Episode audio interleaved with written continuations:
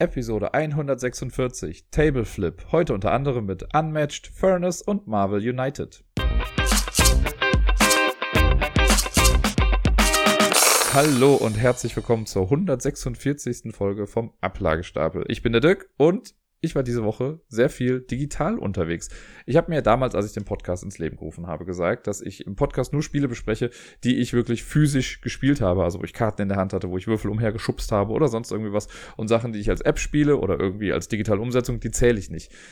Das wird heute eine große Ausnahme sein, denn alle Spiele, die ich letzte Woche gespielt habe, waren rein virtuell. Ich dachte mir nämlich mal, ich bleibe im Topic der Spiel digital Ne, die Spielemesse ist ja ausgefallen dieses Jahr und deswegen gab es die Spiel digital als Alternative. Ich berichtete ja auch schon ein wenig davon. Heute wird es auch noch mal etwas mehr darum gehen. Und deswegen haben wir noch, äh, habe ich alle Spiele im Tabletop Simulator gespielt dieses Mal, um einfach auch mal ein Gefühl nochmal dafür zu bekommen. Ich habe hier und da schon mal was gespielt da drin, aber noch nicht so exzessiv, wie es diese Woche war. Und diese Woche war es wirklich von Montag bis bis Samstag, aber heute werde ich wahrscheinlich auch noch mal was spielen abends da. War alles da drin. Es hat wunderbar funktioniert. Es war ein tolles Erlebnis und ich habe mir dann noch gedacht, das habe ich mal von einem äh, guten Kumpel vom David, der meinte nämlich mal, naja, ob ich jetzt die Karten selber in der Hand habe, also ob ich jetzt einen Kartenstapel vor mir habe auf dem Tisch und ich ziehe mit meiner richtigen Hand eine Karte auf meine Kartenhand und gucke sie mir dann an, oder ich sitze an einem digitalen Tisch und klicke mit der Maus, also gehe mit der Maus nach vorne, drücke drauf auf Karte ziehen und ziehe sie in meine Hand. So groß ist der Unterschied gar nicht da hat er irgendwie recht gehabt, denn äh, jetzt, wo ich so gespielt habe, klar ist das Spielgefühl immer noch mal ein bisschen was anderes und es ist ein super schönes Gefühl, wenn man eine, ähm, einen Mod im Tabletop Simulator spielt, der geskriptet ist, wo man auf den Knopf drückt und dann wird das Setup für einen gemacht. Das fehlt dann natürlich im Gegensatz zur physischen Variante. Aber das Handling war schon, ist schon sehr cool und es kommt schon gut ran an das Ganze. Ist auf jeden Fall ein guter Ersatz. Es ist nur ein Ersatz. Es ersetzt nicht das Miteinander am Tisch sein. Aber es hat super gut funktioniert. Und deswegen sind heute auf jeden Fall alle Spiele, die ich spiele, Digital-Umsetzungen im Tabletop Simulator gewesen. Mal eine offizielle Variante, mal handmade von irgendwelchen Fans. Aber es hat gut funktioniert. Jetzt habe ich sehr, sehr viel im Vorfeld darüber gesprochen. Eigentlich nur, um zu sagen, ey, alle Spiele, die ich gespielt habe, habe ich nicht wirklich äh, auf dem Tisch gehabt, sondern sie waren im Tabletop Simulator ähm, virtuell dargestellt. Das erste Spiel, das ich letzte Woche gespielt habe, äh, auf diese Art und Weise, ist Monopoly Gamer. Ich habe die Agats-Woche, also Ablagestapel gegen Ausfall der Spiel, das war ja mein, mein Hashtag quasi dafür. Äh, ich habe am Freitag, Samstag, Sonntag habe ich ja so ein bisschen was gemacht, ne, einfach ein bisschen gelabert, die Neuheitenrecherche und all sowas getan. Und am Montag ging es dann los. Montagabend war das erste Spiele-Date und da haben wir Monopoly Gamer gespielt. Und das war ein sehr, sehr illustrer Abend. Mitgespielt haben da Jetzt muss ich gerade mal überlegen, es ist schon allzu lange her. Ich glaube, Mikey war mit dabei. Dann war Tobi mit am Start und Matt Phoenix war noch mit dabei und ich auch. Zu viert haben wir es gespielt. Monopoly Gamer hatte ich ja schon mal im Podcast, deswegen will ich dazu eigentlich gar nicht zu viel verraten. Aber ich habe es ja schon öfter erwähnt. Ich bin ja jemand, der gar nicht Monopoly so verteufelt, wie andere das tun. Ja, es ist sehr outdated und viele Sachen davon sind altbacken. Aber wenn man es richtig spielt, mit auf Freiparken gibt's verdammt noch mal nix und so, dann ist das ein ganz okayes Spiel. Und Monopoly Gamer ist für mich wirklich ein gutes Spiel weil es viel schneller geht. Jetzt muss man dazu sagen, wir haben es im Stream natürlich auch mit viel Banter und so gespielt. Das Handling musste hier und da noch angepasst werden und wir hatten Buchhaltungstobi dabei, der natürlich auch für ein bisschen Chaos gesorgt hat. Guckt euch die Streams an, dann weiß ich was, äh, wisst ihr, was ich meine. Und ähm, deswegen ging das alles wieder über eine Stunde. Aber wenn man das wirklich spielt, ich habe es ja auf der Arbeit schon mal mit Kids gespielt und so, dann ist man in 20, 30 Minuten durch mit einer Runde. Warum ist das so? Bei Monopoly Gamer, das Board sieht erstmal ganz normal aus. Nur wir haben jetzt die ähm, Monopoly Gamer Deluxe Edition gespielt, die unterscheidet sich aber vom Spiel her absolut nicht zu den äh, normalen anderen Versionen. Es gibt ja noch Monopoly Gamer Mario Kart und Overwatch und Sonic und hast du nicht gesehen. Man hat das Board, ist ein Quadrat, wie immer, man läuft immer noch außen rum, man würfelt und bewegt sich, Roll and Move ist äh, bestehen geblieben. Es gibt aber auf jeder Seite, also von jeder Farbe gibt es immer nur zwei Properties. Es gibt keine Bahnhöfe. Zwei Bahnhöfe sind durch dieses Thwomp, durch diesen runterfallenden Steinblock ersetzt worden. Wenn man da drauf landet, muss man zwei Münzen auf seinem Feld äh, lassen, liegen lassen. Und die anderen sind, wenn mich nicht alles täuscht, äh, Fragezeichenblöcke. Wenn man darauf kommt, würfelt man und man kriegt so viele Münzen. Münzen, fragt ihr euch? Ja, denn es gibt kein Papiergeld mehr bei Monopoly Gamer, sondern äh, Münzen, wie bei Super Mario. Ich schätze mal, dass es bei Sonic dann Ringe sind und so. Ähm, genau wenn man am Zug ist, also man sucht sich einen Charakter aus, jeder Charakter hat schon eine eigene Character Card mit Special Abilities. Man hat immer eine Stern-Ability, es gibt so Sternfelder auf dem Feld, wenn man darauf landet, dann aktiviert sich diese Sternfähigkeit, die bei jedem Spieler unterschiedlich ist. Und jeder Spieler hat außerdem noch so eine Fähigkeit mit dem Powerwürfel. Der Powerwürfel? Ja, ganz genau. Wenn man nämlich würfelt, würfelt man zwei Würfel. Im normalen Monopoly sind das ja zwei sechsseitige normale Zahlenwürfel. Hier hat man, hat man einen sechsseitigen Zahlenwürfel und einen Power-Up-Würfel. Die würfelt man gleichzeitig und wenn man am Zug ist, kann man sich entscheiden, welchen man zuerst ausführen möchte. Man muss beide ausführen, man kann sich aber entscheiden, dass man erst läuft und dann das Power-Up macht oder erst das Power-Up macht und dann läuft. Das ist hin und wieder taktisch schon äh, relativ wichtig. Auf dem Power-Up-Würfel sind so Mario-Symbole drauf wie der grüne Panzer. Wenn man den abschießt, dann wird die Person vor einem auf dem Brett getroffen und krieg, äh, muss drei Münzen auf ihrem Feld ablegen. Wenn man den roten Panzer würfelt, kann man sich hier einen Spieler aussuchen, der das tun muss. Dann gibt es diesen äh, Blooper, diesen Tintenfisch. Wenn man den würfelt, dann muss äh, darf man sich, glaube ich, von einem Spieler zwei Münzen klauen. Es gibt drei Münzen, dann kriegt man drei Münzen. Und es gibt den Pau-Block. Wenn man den würfelt, dann muss jeder Spieler eine Münze auf seinem Feld ablegen. Mit den Münzen auf dem Feld ist das so, wenn da ein Spieler draufkommt oder drüber läuft, dann sammelt man diese Münzen ein. Äh, und ja, im Prinzip, es gibt auch immer noch das Geh ins Gefängnisfeld. Da muss man dann sechs, eine 6 würfeln, wenn man raus möchte, oder fünf Münzen bezahlen. Die Properties geben auch noch Miete, wenn man draufkommt. Hat man beide von einer Farbe, geben sie die doppelte Miete.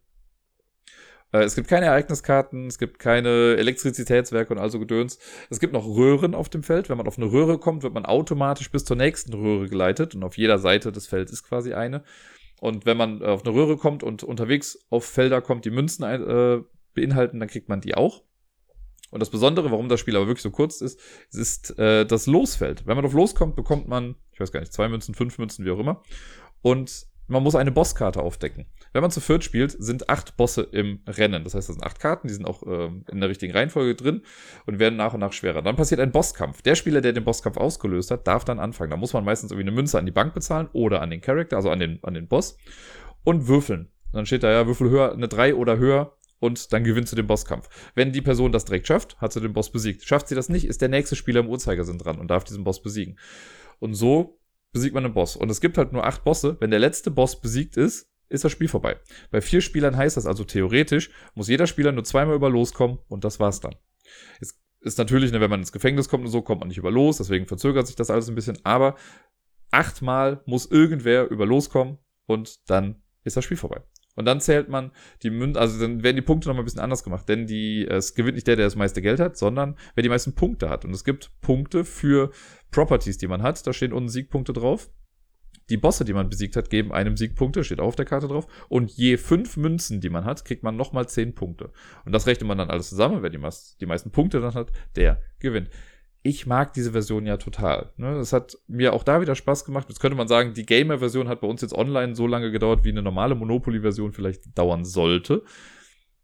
Aber es ist halt super entschlackt, ne? dadurch, dass es nicht irgendwie extra Karten gibt, wo man Sachen noch machen kann oder manipuli manipulieren kann. Es gibt keine Häuser und Hotels, die haben ja schon das Ursprungsmonopoly eigentlich ein bisschen kaputt gemacht.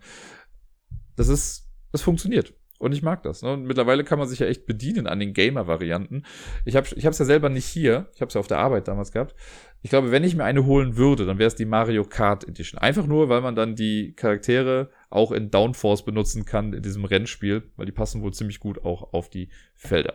Das war auf jeden Fall Monopoly Gamer, der besonders tolle Start in die Agats-Woche. Nach Monopoly habe ich mit dem Porre noch eine Runde Unmatched gespielt. Und Unmatched ist ein Spiel, das ich schon Ewigkeit auf meiner Liste hatte. Ich wollte es schon immer mal ausprobieren. Ich habe sogar schon mal versucht, das online, glaube ich, gegen irgendjemand zu spielen, aber wir sind nie dazu gekommen, weil wir uns äh, terminlich nicht gefunden haben. Und ich wollte es auch immer schon mal in echt spielen und warte schon immer drauf, dass es die Cobble und Fog Edition hier in Deutschland irgendwo mal gibt. Es gibt nämlich mittlerweile zwei Basissets. Das normale Unmatched und Unmatched Cobble und Fog. Der Unterschied sind die Charaktere. Kann ich mal sagen, bei Cobble und Fog sind das so diese ja, äh, soll ich sagen, Literaturcharaktere aus dem viktorianischen London äh, und dem Umland. Also sowas wie Dr. Jekyll und Mr. Hyde ist drin, äh, Dracula, der unsichtbare Mann und wen habe ich vergessen? wen habe ich gerade vergessen? Äh, irgendeinen, den wir gespielt haben. Was habe ich gesagt? Dracula, der unsichtbare Mann, Sherlock Holmes, der war's, äh, und hier und Hyde. Genau, die vier sind da drin. Im normalen Basisset sind, glaube ich, äh, Sindbad, King Arthur, die Medusa und noch irgendjemand drin, der mir gerade nicht einfallen möchte. Ist ja auch egal. Es sind auf jeden Fall relativ verschiedene Charaktere aus verschiedenen IPs und so zusammengesetzt. Und Unmatched ist ein äh, 1 gegen 1 Kampfspiel, könnte man so sagen. Es gibt in der Mitte ein Brett. Da sind verschiedene Felder drauf, da bewegt man sich hin und her, man versucht sich einfach auf die Oma zu kloppen und wer zuerst kein Leben mehr hat, hat verloren. Jeder Spieler sucht sich einen Charakter aus, nimmt die passende Miniatur dazu, äh, eventuell noch kleine Sidekick-Tokens. Wenn man äh, zum Beispiel Sherlock Holmes hat, dann hat der noch Watson mit dabei. Oder wenn man Dracula hat, hat er noch seine drei Schwestern, also die drei Sisters, nicht seine drei Schwestern, aber drei Schwestern. Äh, das sind dann nur noch so kleine Token, die man mitnimmt. Jeder Charakter hat ein 30 Karten starkes Deck, ein individuelles Deck. Das nimmt man zu sich und so einen Lebenspunkteanzeiger. In den meisten Fällen war es das schon. Bei Dr. Jekyll und Hyde kriegt man noch so einen kleinen Extra-Marker, der anzeigt, welche Seite man gerade hat, ob man Dr. Jekyll oder Mr. Hyde ist. Die Karten mischt man, man zieht fünf Karten auf die Hand von seinem eigenen Deck, man platziert die Miniaturen auf dem Feld, da gibt es so Startfelder, wo die draufkommen, und dann geht's los. Wenn ich am Zug bin, mache ich äh, zwei Aktionen und ich kann aus drei Aktionen auswählen. Ich kann auch zweimal die gleiche machen, ich kann zwei verschiedene machen, wie ich möchte. Die erste Aktionsmöglichkeit, die ich habe, ist Manöver. Wenn ich Manöver mache, dann ziehe ich erstmal eine Karte vom Deck, und danach darf ich mich bewegen, wenn ich möchte. Jeder Charakter hat einen festgelegten Move-Wert, also einen Bewegungswert, das steht auf so einer kleinen Übersichtskarte, die man hat. Und so viele Felder, bis zu so viele Felder darf man dann weit gehen. Habe ich noch Sidekicks dabei, zum Beispiel bei Sherlock jetzt, wenn der einen Move-Wert von, sag mal, drei hat, dann darf sich auch Watson drei Felder weit bewegen. Also mit jeder Move-Aktion bewege ich alle meine Charakter. Äh. Bei dem Handkarten nachziehen ist noch zu beachten, man hat ein Handkartenlimit von sieben. Das heißt, wenn ich äh, dann acht habe, muss ich, glaube ich, wieder eine Karte abwerfen. So war es dann. Und sollte ich mal eine Karte nachziehen müssen und ich kann das nicht, dann hat man nicht verloren, aber dann ist man exhausted. Und wenn man exhausted ist und man muss eine Karte nachziehen, dann verliert man zwei Leben stattdessen. Das heißt, man sollte gucken, dass das Deck nicht leer wird. Äh, das ist auf jeden Fall Manöver. Wenn man sich bewegt, muss man einfach äh, die angrenzenden Felder gehen. Also es sind so Kreise, wo man sich draufstellt und die sind mit Linien miteinander verbunden. Gehe ich ein Feld, gehe ich anhand einer Linie zum nächsten Feld. Dann gibt es die Scheme äh, Möglichkeit. Scheme heißt einfach, ich spiele eine Handkarte, auf der ein Blitz drauf ist. Das ist eine Aktionskarte. Das ist einfach eine Aktion. Spiele ich, ich mache das, was auf der Karte draufsteht. Das sind verschiedenste Game-Effekte, aber man macht das einfach. Und zu guter Letzt gibt's noch Angriff, Attack. Wenn ich attacke, muss ich erstmal gucken, ist mein Fighter ein Nahkämpfer oder ein Fernkämpfer? Nahkämpfer können sich nur oder können nur angreifen, wenn sie wirklich direkt neben dem äh, Charakter stehen, den sie angreifen möchten, also durch eine Linie miteinander verbunden. Fernkämpfer hingegen können jemanden angreifen, der auch entweder angrenzend zu einem steht oder sich in der gleichen Zone befindet äh, wie der andere Charakter. Und das ist ein ziemlich cooles System, wie ich finde. Denn es gibt ja super viele Spiele, wo es darum geht, okay, bin ich jetzt in der Line of Sight, kann ich die Person sehen, muss ich da irgendwas rumrechnen oder so. Hier ist das ganz klar gemacht, denn man sieht auf jedem Kreis, auf dem man stehen kann, also auf jedem Feld, äh, das hat eine Hintergrundfarbe angepasst an den Ort, an dem man gerade irgendwie ist. Und alle Felder, die in einer Zone sind, haben die gleiche Hintergrundfarbe. Es gibt Räume oder Felder, die gehören zu mehreren Zonen, dann sind auch beide Hintergründe zu sehen. Und das heißt, ich muss nur, wenn ich jetzt auf dem Feld bin mit einem grünen Hintergrund, sehr wahrscheinlich bei mir, dann gucke ich, okay, welcher andere Charakter steht noch auch auf diesem grünen Hintergrund. Und dann weiß ich, okay, ich sehe den, ich kann den angreifen oder nicht. Super simpel gemacht, man muss gar nichts rumrechnen. Es ist alles direkt visualisiert, sehr gestreamlined, sehr, sehr cool. Wenn ich dann angreifen möchte, muss ich von meiner Handkarte, äh, von meiner Hand eine Karte verdeckt auswählen, die ein Angriffssymbol hat. Lege ich dann hin. Der Verteidiger darf sich dann entscheiden zu verteidigen oder eben nicht zu verteidigen. Wenn er sagt, er kann nicht oder er möchte nicht, kann er sagen, okay, nee, hau mich. Oder er legt dann auch eine Karte verdeckt hin. Wenn beide das gemacht haben, deckt man die Karten auf und dann guckt man erstmal, dann können drei Sachen passieren. Es gibt Immediately Effects. Das heißt, die werden sofort ausgeführt, wenn die Karte aufgedeckt wird. Sollten sollte es äh, generell im Spiel heißt, wenn zwei Effekte gleichzeitig ausgeführt werden in so einem Moment, dann darf immer der Verteidiger aussuchen, in welcher Reihenfolge die passieren. Aber es passieren erstmal die sofortigen Effekte.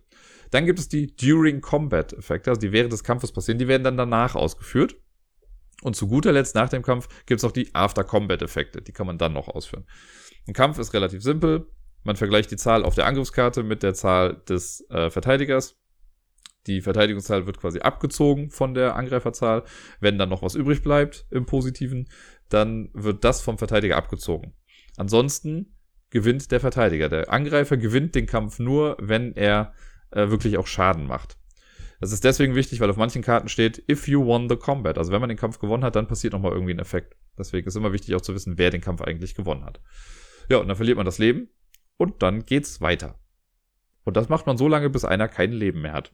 Und das Besondere ist halt einfach, dass die ganzen Charaktere sich komplett unterschiedlich spielen. Also die haben, natürlich sind die grundlegenden Mechaniken die gleichen, aber die Karten, die man hat, sind anders und die Effekte sind ein bisschen anders. Ich habe jetzt im ersten Spiel, als ich gegen Pori gespielt habe, war das Match äh, Dr. Jekyll und Mr. Hyde gegen Dracula. Nee, gar nicht, war nicht gegen Dracula.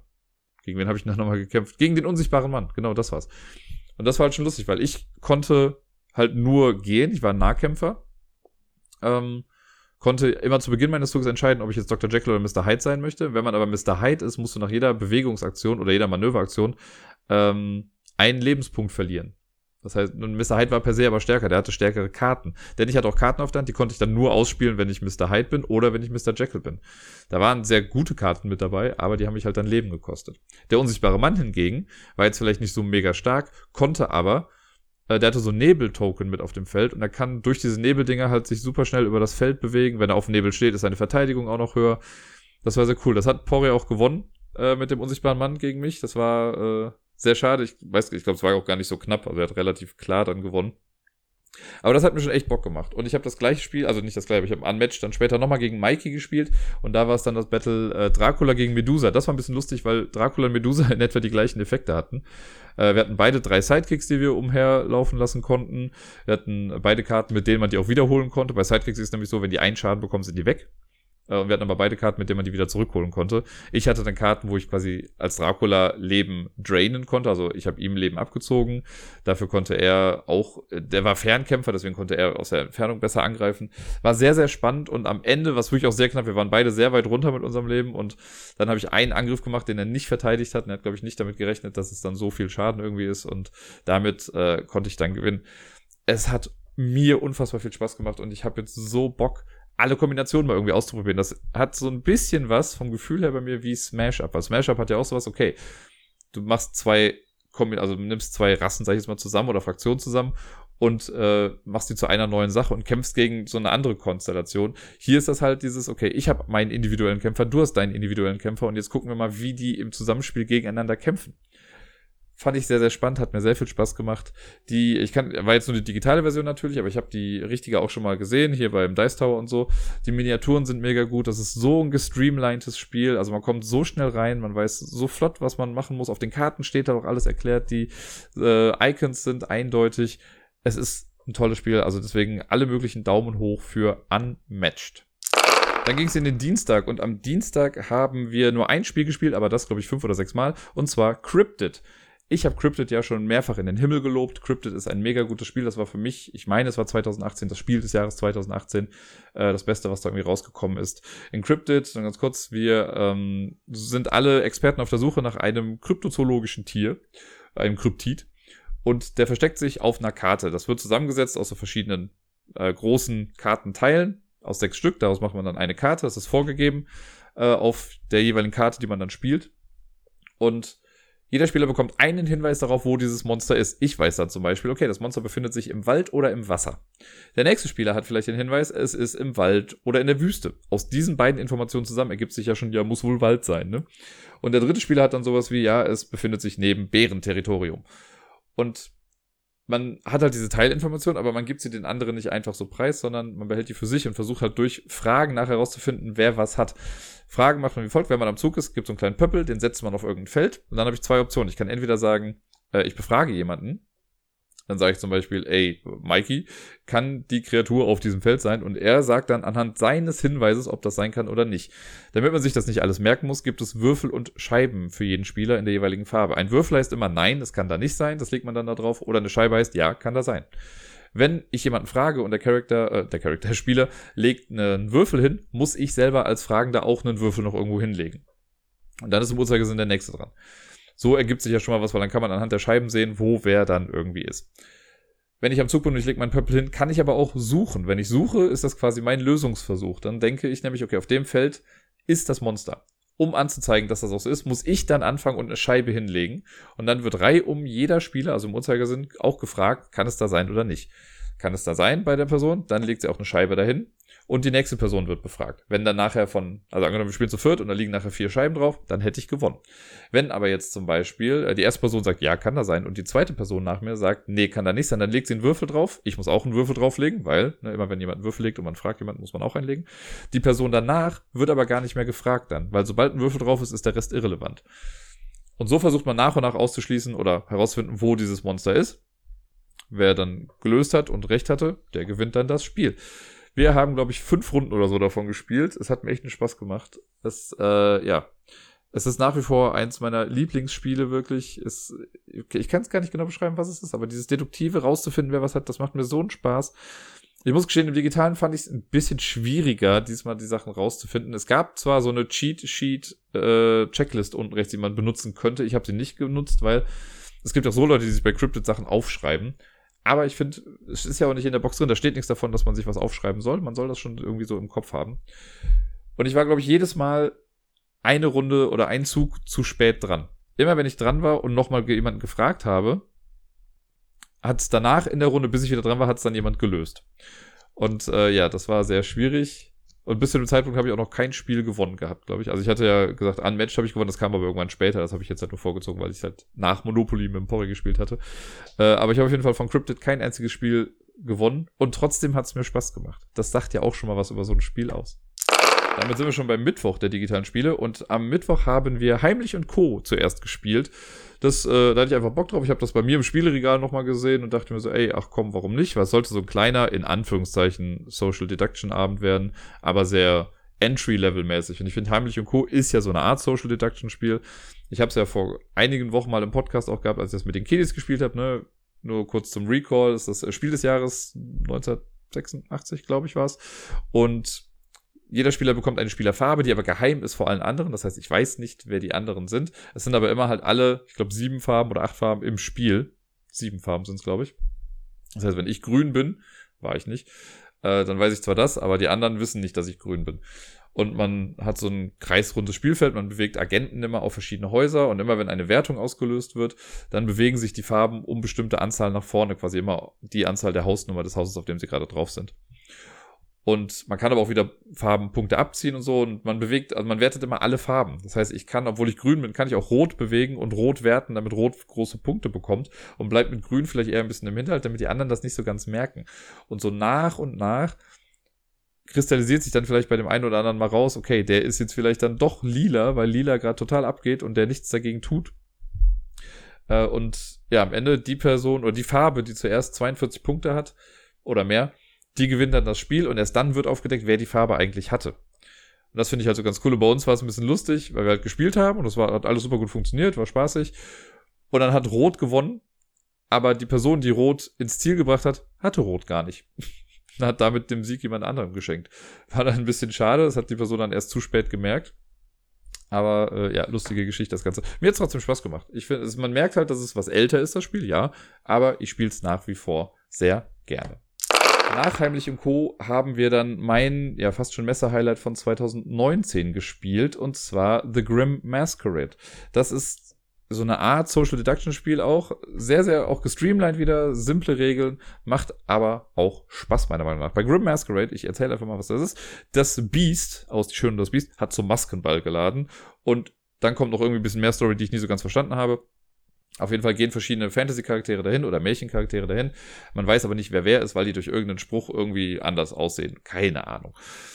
Wenn wir, äh, wenn wir das Spiel aufbauen, kriegt jeder Spieler verdeckt eins von acht Charakter-Kärtchen. Es gibt, äh, keine Ahnung, ja, es gibt das Biest, Rumpelstilzchen, äh, den bösen Wolf, Rotkäppchen, Schneewittchen, Hänsel, aber nicht Gretel. Keine Ahnung, und noch zwei. Ich weiß gar nicht mehr, wer es jetzt noch war. Fällt mir vielleicht gleich noch irgendwann ein. Äh, kriegt man auf die Hand, das ist die verdeckte Rolle für diese Runde, legt man weg, also verdeckt hin. Und dann äh, kriegt jeder Spieler, machen so einen kleinen Draft mit so Items. Denn jeder Charakter hat einen Gegenstand im Spiel, den er total toll findet, ein Glücksbringer quasi, und einen Gegenstand, den er nicht so toll findet. Ein Pechbringer nennt man das dann so. Äh, man draftet am Anfang, jeder kriegt eins von diesen Objekten. Jedes Objekt gibt's, glaube ich, sechsmal im Deck. Also acht mal sechs, 48 Karten sind das dann. Wenn jeder eine Karte hat, dann geht's los. Die Karten aber offen vor sich liegen. Wenn ich am Zug bin, ziehe ich erstmal eine Karte und muss mich, also guck sie an, leg sie offen hin und muss mich entscheiden, was ich damit mache. Entweder behalte ich die Karte und leg sie dann mit zu meinen, oder ich gebe sie einem anderen Spieler. Wenn danach, wenn ich das gemacht habe, egal was davon, ziehe ich noch eine Karte und mache genau das Gegenteil. Das heißt, wenn ich die erste Karte jemand anderem gegeben habe, muss ich die zweite Karte behalten. Wenn ich die erste Karte selber behalte, muss ich die zweite Karte verschenken. Und das macht man quasi immer reihum. Nun sammelt man so seine Karten und irgendwann wird es mal vorkommen, dass ein Spieler zweimal die gleiche Karte hat. Ne, also kann ja sein, dass ich jemandem einen Präsentkorb gebe, der schon einen Präsentkorb hat mit Süßigkeiten. Sobald ein Spieler zwei Karten der gleichen Art hat, muss er auflösen, ob er der Charakter ist, ähm, der quasi verlieren würde mit diesen zwei Karten. Denn ein ich habe schon gesagt, jeder Charakter hat einen Glücksbringer und einen Pechbringer. Wenn ich zweimal die gleiche Karte von meinem Pechbringer habe, dann habe ich verloren und muss mich aufdecken. Ich gewinne eine Runde, wenn ich dreimal mein gutes Ding habe, wenn ich dreimal meinen Glücksbringer habe. Deswegen aber auch muss jeder, der sofort zweimal die gleiche Karte hat, muss dann sagen, okay, nein, ich habe noch nicht verloren. Heißt dann aber auch, nein, ich bin nicht der böse Wolf zum Beispiel. Dann legt man da so eine Scheibe drauf, um anzuzeigen, dass man das nicht ist. Äh, so geht's dann auch weiter. Sollte ein Charakter das irgendwie hinbekommen, dann dreimal das gleiche Ding zu haben, dann gewinnt er das Spiel. Ansonsten scheidet man aus. Und man kann aber auch, wenn ich am Zug bin und ich habe zweimal das gleiche Objekt und ich bin noch drin, weil ich nicht verloren habe, dann kann ich zwei gleiche Karten weggeben und darf dafür eine von drei Aktionen ausführen. Es gibt immer die Aktion Point the Finger. Wenn man das macht, dann pointet man den Finger auf jemanden und sagt dann, ich glaube, du bist das Biest. Und wenn die Person das Biest ist, dann kriegt man einen Siegpunkt dafür, dass man richtig geraten hat. Und immer, wenn man dafür sorgt, dass eine andere Person rausfliegt, kriegt man auch eine Rose. Das heißt, mit Point the Finger würde man zwei Rosen bekommen. Ähm, man kann also auch eine Rose bekommen, wenn ich jetzt einfach nur sage, okay, ey, du kriegst noch eine, eine kleine Uhr. Das, äh, da ist, glaube ich, Schneewittchen ein bisschen allergisch gegen. Und, nee, was Schneewittchen? Cinderella. Ist ja auch egal. Irgendeine von den Damen. Ähm, ich gebe dir auf jeden Fall eine Uhr und du fliegst dadurch dann raus. Dann krieg ich auch eine Rose, also einen Siegpunkt, weil ich äh, dich quasi rausgeschmissen habe. Sollte man rausfliegen im Spiel, ist achso, ich war noch bei den Aktionen eben. Die anderen zwei Aktionen, die es gibt, sind immer random. Es gibt einen Kartenstapel mit Aktionen, das sind so verschiedenste Sachen wie, wenn du das machst, dann müssen alle eine Karte rumgeben oder man tauscht Karten oder wie auch immer. Äh, steht dann immer auf den Karten drauf, was man macht. Was wollte ich sagen? Genau, wenn man rausfliegt, ist ja eigentlich immer blöd zu Player Elimination, aber hier kann man noch so ein bisschen Kingmaker machen, denn wenn ich dran bin, nehme ich alle meine Karten auf die Hand und immer wenn ich am Zug bin, ziehe ich noch eine Karte und gebe einfach einem anderen Spieler eine Karte. Das heißt, ich kann auch ein bisschen beeinflussen, wer jetzt gewinnt und wer nicht. Das ist eigentlich ganz gut, weil der Markt reguliert das schon. Man sollte ja gucken, wenn jetzt jemand total gut ist, dass dann auch die Geister vielleicht eher versuchen, den rauszuhauen und ihm dann noch mehr Karten zu geben, damit er mehr und mehr aufdecken muss, wer er denn nicht ist, bis man dann weiß, wer er denn ist. Wenn man nur eine Runde davon spielen würde, wäre das, glaube ich, ein bisschen unspektakulär. Man spielt hier drei Runden hintereinander und mit jeder Runde gehen die Punkte ein bisschen nach oben. Wenn man die erste Runde gewinnt, bekommt man so einen Rosenmarker mit einem Siegpunkt. Gewinnt man die zweite Runde, bekommt man einen Rosenmarker mit drei Siegpunkten. Gewinne ich die dritte Runde, bekomme ich sogar fünf Siegpunkte. Und so kann man halt auch, wenn man nur die letzte Runde gewinnt, echt noch ganz gut Kohle machen, in Anführungszeichen, Rosen machen und noch ein bisschen was gewinnen. Ich mag das Spiel total. Das ist ein sehr, sehr gestreamlinedes, Einsteiger, äh, einsteigerfreundliches Social Deduction Spiel, weil es ist ja auch so ein bisschen Last Man Standing. Man versucht schon rauszufinden, wer die anderen sind versucht aber auch die Fähigkeiten richtig zu nutzen. Manchmal kann man auch einfach, ich könnte theoretisch auch ins Blinde raten. Sobald ich zwei Karten habe, kann ich sagen, ey Wookie, du bist das Biest. Wenn ich Glück habe, ist es dann auch. Ein paar Mal war das bei uns auch so, dass dann einfach einmal geraten wurde und zack, war die Person dann weg. Äh, aber dafür spielt man ja mehrere Runden und man ist nie zu lange draußen. Das finde ich halt echt ganz gut bei dem Spiel und deswegen ist es auch nach wie vor eine Top-Empfehlung meinerseits. Tada, es ist Donnerstag. Am Donnerstag haben wir Furnace gespielt. Und ich habe mir gedacht, am Donnerstag kommen, das ist der offizielle Beginn der Spiel digital, spielen wir doch auch mal Messe-Neuheiten. Und Furnace ist eins, das ich mir im Vorfeld auch angeguckt hatte. Ich meine, ich hatte es ja auch in meiner langen Liste der 50 Spiele, die man sich angucken könnte, drin. Äh, und das haben wir dann gespielt und das hat mir richtig gut gefallen. Also es war ein guter Pick meinerseits, würde ich mal sagen. Es ist ein sehr, sehr äh, ein, also in Anführungszeichen einfaches Spiel, ein Kartenspiel mit einem richtig guten Engine-Building drin ich mag ja Engine-Builder-Spiele. Ich habe schon gesagt, Splendor ist ja auch so ein Engine-Building-Spiel, wo man äh, mit wenig anfängt und sich dann so nach und nach eine Maschinerie aufbaut, die immer mehr Punkte generiert und so. Und Furnace geht in die gleiche Richtung. Bei Furnace ist es wie folgt. Wir haben äh, ein Kartendeck mit ist, relativ wenig Karten. Ich glaube, da sind gerade mal 36 Karten oder sowas drin. Die werden gemischt ähm, und werden hingelegt. Die Karten sind doppelseitig bedruckt mit wichtigen Informationen. Es gibt die Basisseite und die abgegradete Seite. Die Karten liegen mit der Basisseite oben. Ähm, jeder Spieler kriegt eine Startfirma, das wird quasi gemischt, jeder kriegt die ausgehändigt, legt die schon mal vor sich hin. Und einen Charakter, der so eine im Prinzip Game-Breaking Ability hat. Also die halt quasi so stark ist, dass die anderen sagen würden, boah, krass, das ist doch viel zu stark, aber man selber hat halt auch eine Fähigkeit. Also, oder die anderen haben auch eine Fähigkeit, wo man sagen würde, ey, krass, ist doch viel zu stark. Und dann geht's im Prinzip auch schon los. Dann werden, dann wird einmal das Deck gecuttet, damit man, also die oberste Karte ist ja sichtbar, deswegen soll man einmal äh, abheben, und dann teilt man so viele Karten aus, wie Spieler mitspielen, plus eins. Bei uns, wir haben das zu dritt gespielt, ich habe mit Mikey und Wookie gespielt. Dann sind das äh, sieben Karten gewesen. Und eine Runde in Furnace besteht aus zwei Phasen. Es gibt die Auktionsphase und es gibt die Produktionsphase.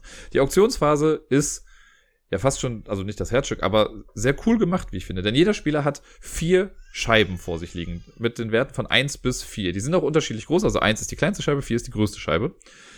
Und äh, dann bietet man mit diesen Scheiben auf die sieben ausliegenden Karten. Das heißt, wenn ich jetzt dran bin, ich sehe eine Karte, die ich unbedingt haben will, dann würde ich da die 4 drauflegen. Und dann kann die mir auch schon keiner mehr wegnehmen. Denn es gibt die golden, zwei goldene Regeln beim Bieten. Wenn ich eine Karte oder wenn ich eine Scheibe hinsetze, darf ich nicht auf eine Karte setzen. Oder nein, andersrum. Ich darf keine Scheibe setzen, die die gleiche Farbe hat. Also ich darf nicht auf eine Scheibe setzen, wo ich schon eine habe. Und ich darf nicht dahin setzen, wo die gleiche Zahl schon ist. Das heißt, wenn ich mit meinen weißen Scheiben auf die 4 gehe, darf zum einen ich auch nichts mehr dahinsetzen, ne, weil weiß ist schon da. Und niemand anderes darf eine 4 dahinsetzen. Damit habe ich automatisch schon gewonnen. Also mit einer 4 gewinnst du immer die Karte. Jetzt ist aber doch wichtig, also so teilt man dann nachher die Karten auf und wir haben ja vier Scheiben jeder. Das heißt, wir haben zwölf Scheiben, haben wir nur sieben Karten. Das heißt, Irgendwo wird es ja auch sein, dass man mal überboten wird oder so und das verteilt sich dann gut auf diese Karten auf. Wenn man mit der Auktion durch ist, dann werden die Karten von links nach rechts, wie sie ausliegen, werden sie abgehandelt. Und dann ist es wie folgt. Der Spieler, der das höchste Gebot abgegeben hat, bekommt die Karte dann auf die Hand, aber auf jeder Karte ist oben noch irgendwie ein kleiner Effekt drauf. Entweder sind es Ressourcen oder irgendeine Aktion, die man machen kann. Und die Spieler, die das nicht gewonnen haben, bekommen das als Compensation. Der Spieler, der die Karte gewinnt, kriegt das nicht aber die anderen Spieler bekommen das. Das heißt, wenn da oben zum Beispiel einfach nur ein Eisensymbol drauf ist und ich liege da mit der Zweierscheibe drauf und habe verloren, dann bekomme ich Eisen und zwar zweimal, weil meine Scheibe zwei sagt. Und deswegen ist es auch immer noch sehr, sehr wichtig, auch mal auf, also wenn jetzt zum Beispiel, ich sehe, Mikey hat äh, mit seiner 4 schon eine Karte geblockt, dann weiß ich ja schon, okay, die Karte kriege ich safe nicht mehr. Ich kann aber trotzdem mit der 3 draufgehen, damit ich die Ressourcen bekomme, die als Compensation dabei sind. Und zum Beispiel bei äh, Kohle ist es oft so, dass die doppelt auftreten. Das heißt, ich könnte da hingehen und würde dann 6 Kohle bekommen, wenn ich eine 3 draufsetze, weil 3 mal 2 6 ist. Das ist ein sehr, sehr cooles Konzept. Das hat mir richtig gut gefallen, weil man nicht nur gucken muss, okay, welche Karten gewinne ich später für die Produ Produktion, sondern wo bekomme ich auch Compensation. Das ist ein sehr, sehr kluges Konzept, finde ich. Wenn, da geht man alle Karten durch, sollte auf einer Karte kein Gebot sein, dann kommt die einfach raus. Und wenn das abgehandelt wurde mit den sieben Karten, dann geht's in die Production Phase und laut Regeln kann man die auch simultan machen. Das heißt, jeder macht einfach seine Production Phase, denn da gibt's keinerlei Interaktion. Der Interaktionspart ist die Auktion. Wir haben es jetzt trotzdem im Stream so gemacht, dass wir die Sachen nacheinander gemacht haben, einfach für die Übersichtlichkeit und weil es für uns alle das erste Spiel war. Aber ich kann mir gut vorstellen, wenn, man, wenn ich das als Zwei-Personen-Spiel zum Beispiel spiele, dass man einfach schnell seine Sachen macht und deswegen dauert eine Runde auch echt nicht, oder ein Spiel echt nicht so lange. Man spielt auch nur vier Runden und dann ist es schon vorbei. In der Produktionsphase macht man folgendes. Man nimmt alle seine Karten auf die Hand, man kann die auch vor sich hinlegen, wie auch immer. Und dann aktiviert man nacheinander Karte für Karte. Man darf sich aussuchen, in welcher Reihenfolge man das macht. Äh, man kriegt halt durch die Karten Ressourcen. Dann gibt's Karten, mit denen kann man Ressourcen in was anderes umwandeln oder in Geld umwandeln. Es gibt so Upgrade-Token, die man bekommt. Damit kann man Karten dann auf die andere Seite drehen. Dann haben die noch so eine, noch eine besondere Aktion mit dabei. Und so, dann ist es quasi ein reines Ressourcenkonvertierungsspiel, weil man halt Ressourcen nimmt. Man wandelt sie wieder in Punkte um oder in Öl und Öl gibt einem aber dann mehr Punkte als das andere vorher. Und so weiter. Das macht man, bis man alle Karten ausgeführt hat. Dann sammelt man quasi das Geld und dann wird die nächste Runde gemacht, in der man einfach wieder sieben Karten aufdeckt. Der Startspielermarker geht eins weiter und man bietet wieder vier Runden, wer am Ende das meiste Geld hat, der hat gewonnen. Das hat mir richtig, richtig gut gefallen. Einen großen Spaß haben vor allen Dingen auch diese Special Abilities gemacht, die jeder Spieler hat, die halt so stark wirken. Wookie hatte zum Beispiel die Fähigkeit, dass er ähm, besser upgraden kann. Normalerweise braucht man für ein Upgrade, glaube ich, das war das ein äh, Upgrade-Token und eine Kohle und ein Eisen, meine ich. Und bei Wookie war es auf jeden Fall, wenn er keine Upgrade-Token hat, kann er auch nochmal Eisen oder so dazu verwenden. Also er braucht diese Upgrade-Token nicht zum Upgraden, was ganz cool war. Mikey hatte eine zusätzliche Scheibe mit dem Wert 2. Das heißt, er konnte immer mehr mitbieten bei den ganzen Sachen, hat aber auch mehr Compensation bekommen. Der hat am Ende aber auch die meisten Karten insgesamt. Und ich hatte die Fähigkeit, dass bei der, also wenn ich eine Auktion verliere, dass meine Compensation trotzdem um eins erhöht ist. Also selbst wenn ich äh, angenommen, Wookie holt sich eine Karte mit einer 4 und ich habe eine 3 draufgelegt, dann würde, und das, man gibt zum Beispiel Eisen damit, würde ich normalerweise ja nur 3 Eisen bekommen, aber durch meine Special-Fähigkeit habe ich dann 4 bekommen dadurch. Das war sehr, sehr cool. Ich habe das Spiel auch gewonnen. Wir mussten allerdings am Ende äh, gucken, weil Mikey sind einmal die Karten irgendwie runtergefallen. Ja, auch das kann passieren. Und dann war auf einmal nicht mehr klar, welche Seite war jetzt schon advanced und welche nicht. Äh, und deswegen konnte er seine letzte Wertung nicht mehr machen. Das hätte, rein theoretisch, hätte er alle seine Punkte ausgeführt auf den Karten, dann hätte er mich besiegt. Aber ich würde mal fast behaupten, dass er nicht alles hätte produzieren können. Aber ich weiß es wirklich nicht mehr. Da müsste man jetzt im Stream nochmal nachgucken, was es war. Dann könnte man das noch nachvollziehen. Das konnten wir dann nicht machen. Deswegen haben wir dann einfach äh, gemeinsam beschlossen, dass ich das Spiel gewonnen habe. Sehr schön für mich. Ähm, aber echt ein tolles Spiel und sobald das irgendwie herauskommt, werde ich mir das auch holen, weil es mir echt, echt Spaß gemacht hat. Das ist ein sehr schicker, entschlackter Engine-Builder. Nach Furnace haben wir dann noch eine Messe-Neuheit gespielt und zwar Marvel United. Das ist allerdings ein Spiel, das vorher auch schon auf Kickstarter war. Das heißt, es ist schon so ein bisschen im Umfeld gewesen, aber beim Messestand, in Anführungszeichen, von Come On, Cool Minionat, da konnte, also gab es auch Marvel United zu sehen. Und es gibt ein ziemlich cooles, äh, ich würde auch fast behaupten, offizielles äh, Modul extra für den Tabletop Simulator, was wir dann gespielt haben. Das ist ein Spiel, das anfangs erstmal mega überladen wirkt und ich glaube, auf viele wirkt das sehr abschreckend, weil das einfach so groß ist und so opulent. Es ist aber eigentlich ein sehr, sehr simples, kooperatives Spiel. In Marvel United spielen wir eine Gruppe von Helden. Man kann sich da aus ganz vielen verschiedenen Helden aussuchen. Das ist sehr, sehr beachtlich, was es da für eine Heldenauswahl gibt. Also von Spider-Man über die ganzen, also die Marvel Avengers, die man so kennt. Gibt es dann noch Spider-Man, Venom, ähm, den gab es ja jetzt noch. Äh, genau, es gab noch Cyclops zum Beispiel und Rogue als äh, Helden. Ganz viele verschiedene auf jeden Fall. Und es gibt auch Zusatzpacks, wo noch mehr Leute drin sind. Jeder sucht sich einen Helden aus. Jeder Held hat so ein kleines Deck aus, ich weiß nicht, 20 Karten oder noch weniger, keine Ahnung. Die werden gemischt, man hat drei Karten auf der Hand. Dann sucht man sich einen Bösewicht aus, gegen den man spielt. Es wird empfohlen, am Anfang gegen Red Skull zu kämpfen, das haben wir auch gemacht. Danach haben wir noch gegen Taskmaster gekämpft. Wir haben direkt zwei Runden davon hintereinander gespielt. Dann liegen sechs Ortschaften aus. Also in der Mitte des Feldes ist quasi das Villain-Board. Da steht drauf, was der so kann und die Missionen sind da drauf. Missionen komme ich später zu. Und rundherum werden dann sechs Orte ausgelegt. Die äh, sind random. Es gibt, glaube ich, acht insgesamt im Basisspiel und dann werden sechs ausgelegt. Äh, da drauf kommen dann Zivilisten und äh, Thugs, also Prügler, Bösewichte, kleine Bösewichte, Low-Level, Ganoven, wie auch immer. Das sind so Token, die werden einfach draufgelegt. Äh, dann wird der Bösewicht irgendwo hingestellt auf eine dieser Locations. Auf die gegenüberliegende Seite kommen wir dann, also alle Helden. Und dann geht das Spiel im Prinzip los. Es fängt immer an mit der Bösewichtsphase, mit der Villain Phase. Und dann äh, wird eine Karte, der hat so ein Masterplan-Deck, da sind 20 Karten drin. Da wird die oberste Karte aufgedeckt und man macht, was auf der Karte draufsteht, von oben nach unten. Das erste ist immer, der bewegt sich eventuell. Der geht immer im Uhrzeigersinn, es sei denn, es steht auf der Karte anders angegeben und kann sich halt 0 bis 5 Felder weit bewegen. Wenn er dann auf einem neuen Ort ankommt oder bei seinem Ort stehen bleibt, dann wird eventuell ein Location-Effekt ausgeführt, je nachdem, ob der Ort einen hat oder nicht. Danach kann man gucken, ob es einen Bam-Effekt gibt. Das ist so ein Comic-Bam. Äh, denn der Bösewicht hat immer einen Bam-Effekt und manchmal haben auch so Thread-Karten, so Karten, die noch mit ausliegen auf den Orten, die haben auch noch so einen Bam-Effekt. Das kann dann sein, wenn da irgendwie, wir hatten jetzt Crossbones war auf einer Karte und wenn der seinen Bam-Effekt macht, dann wird jeder, der da steht, halt, kriegt dann Schaden. Und dann kann man auch unten gucken, ob, also auf diesen Karten steht dann drauf, ob äh, es irgendeinen Special Effekt gibt, der jetzt gerade eintritt von dem Bösewicht, oder ob neue Zivilisten und äh, Low-Level-Bösewichte mit dazukommen. Die platziert man dann und dann ist der Willenzug aber auch fertig. Und dann äh, sind die Helden dran. Ganz zu Beginn entscheiden sich die Helden einfach, wer anfangen möchte. Und ab dann geht's im Uhrzeigersinn.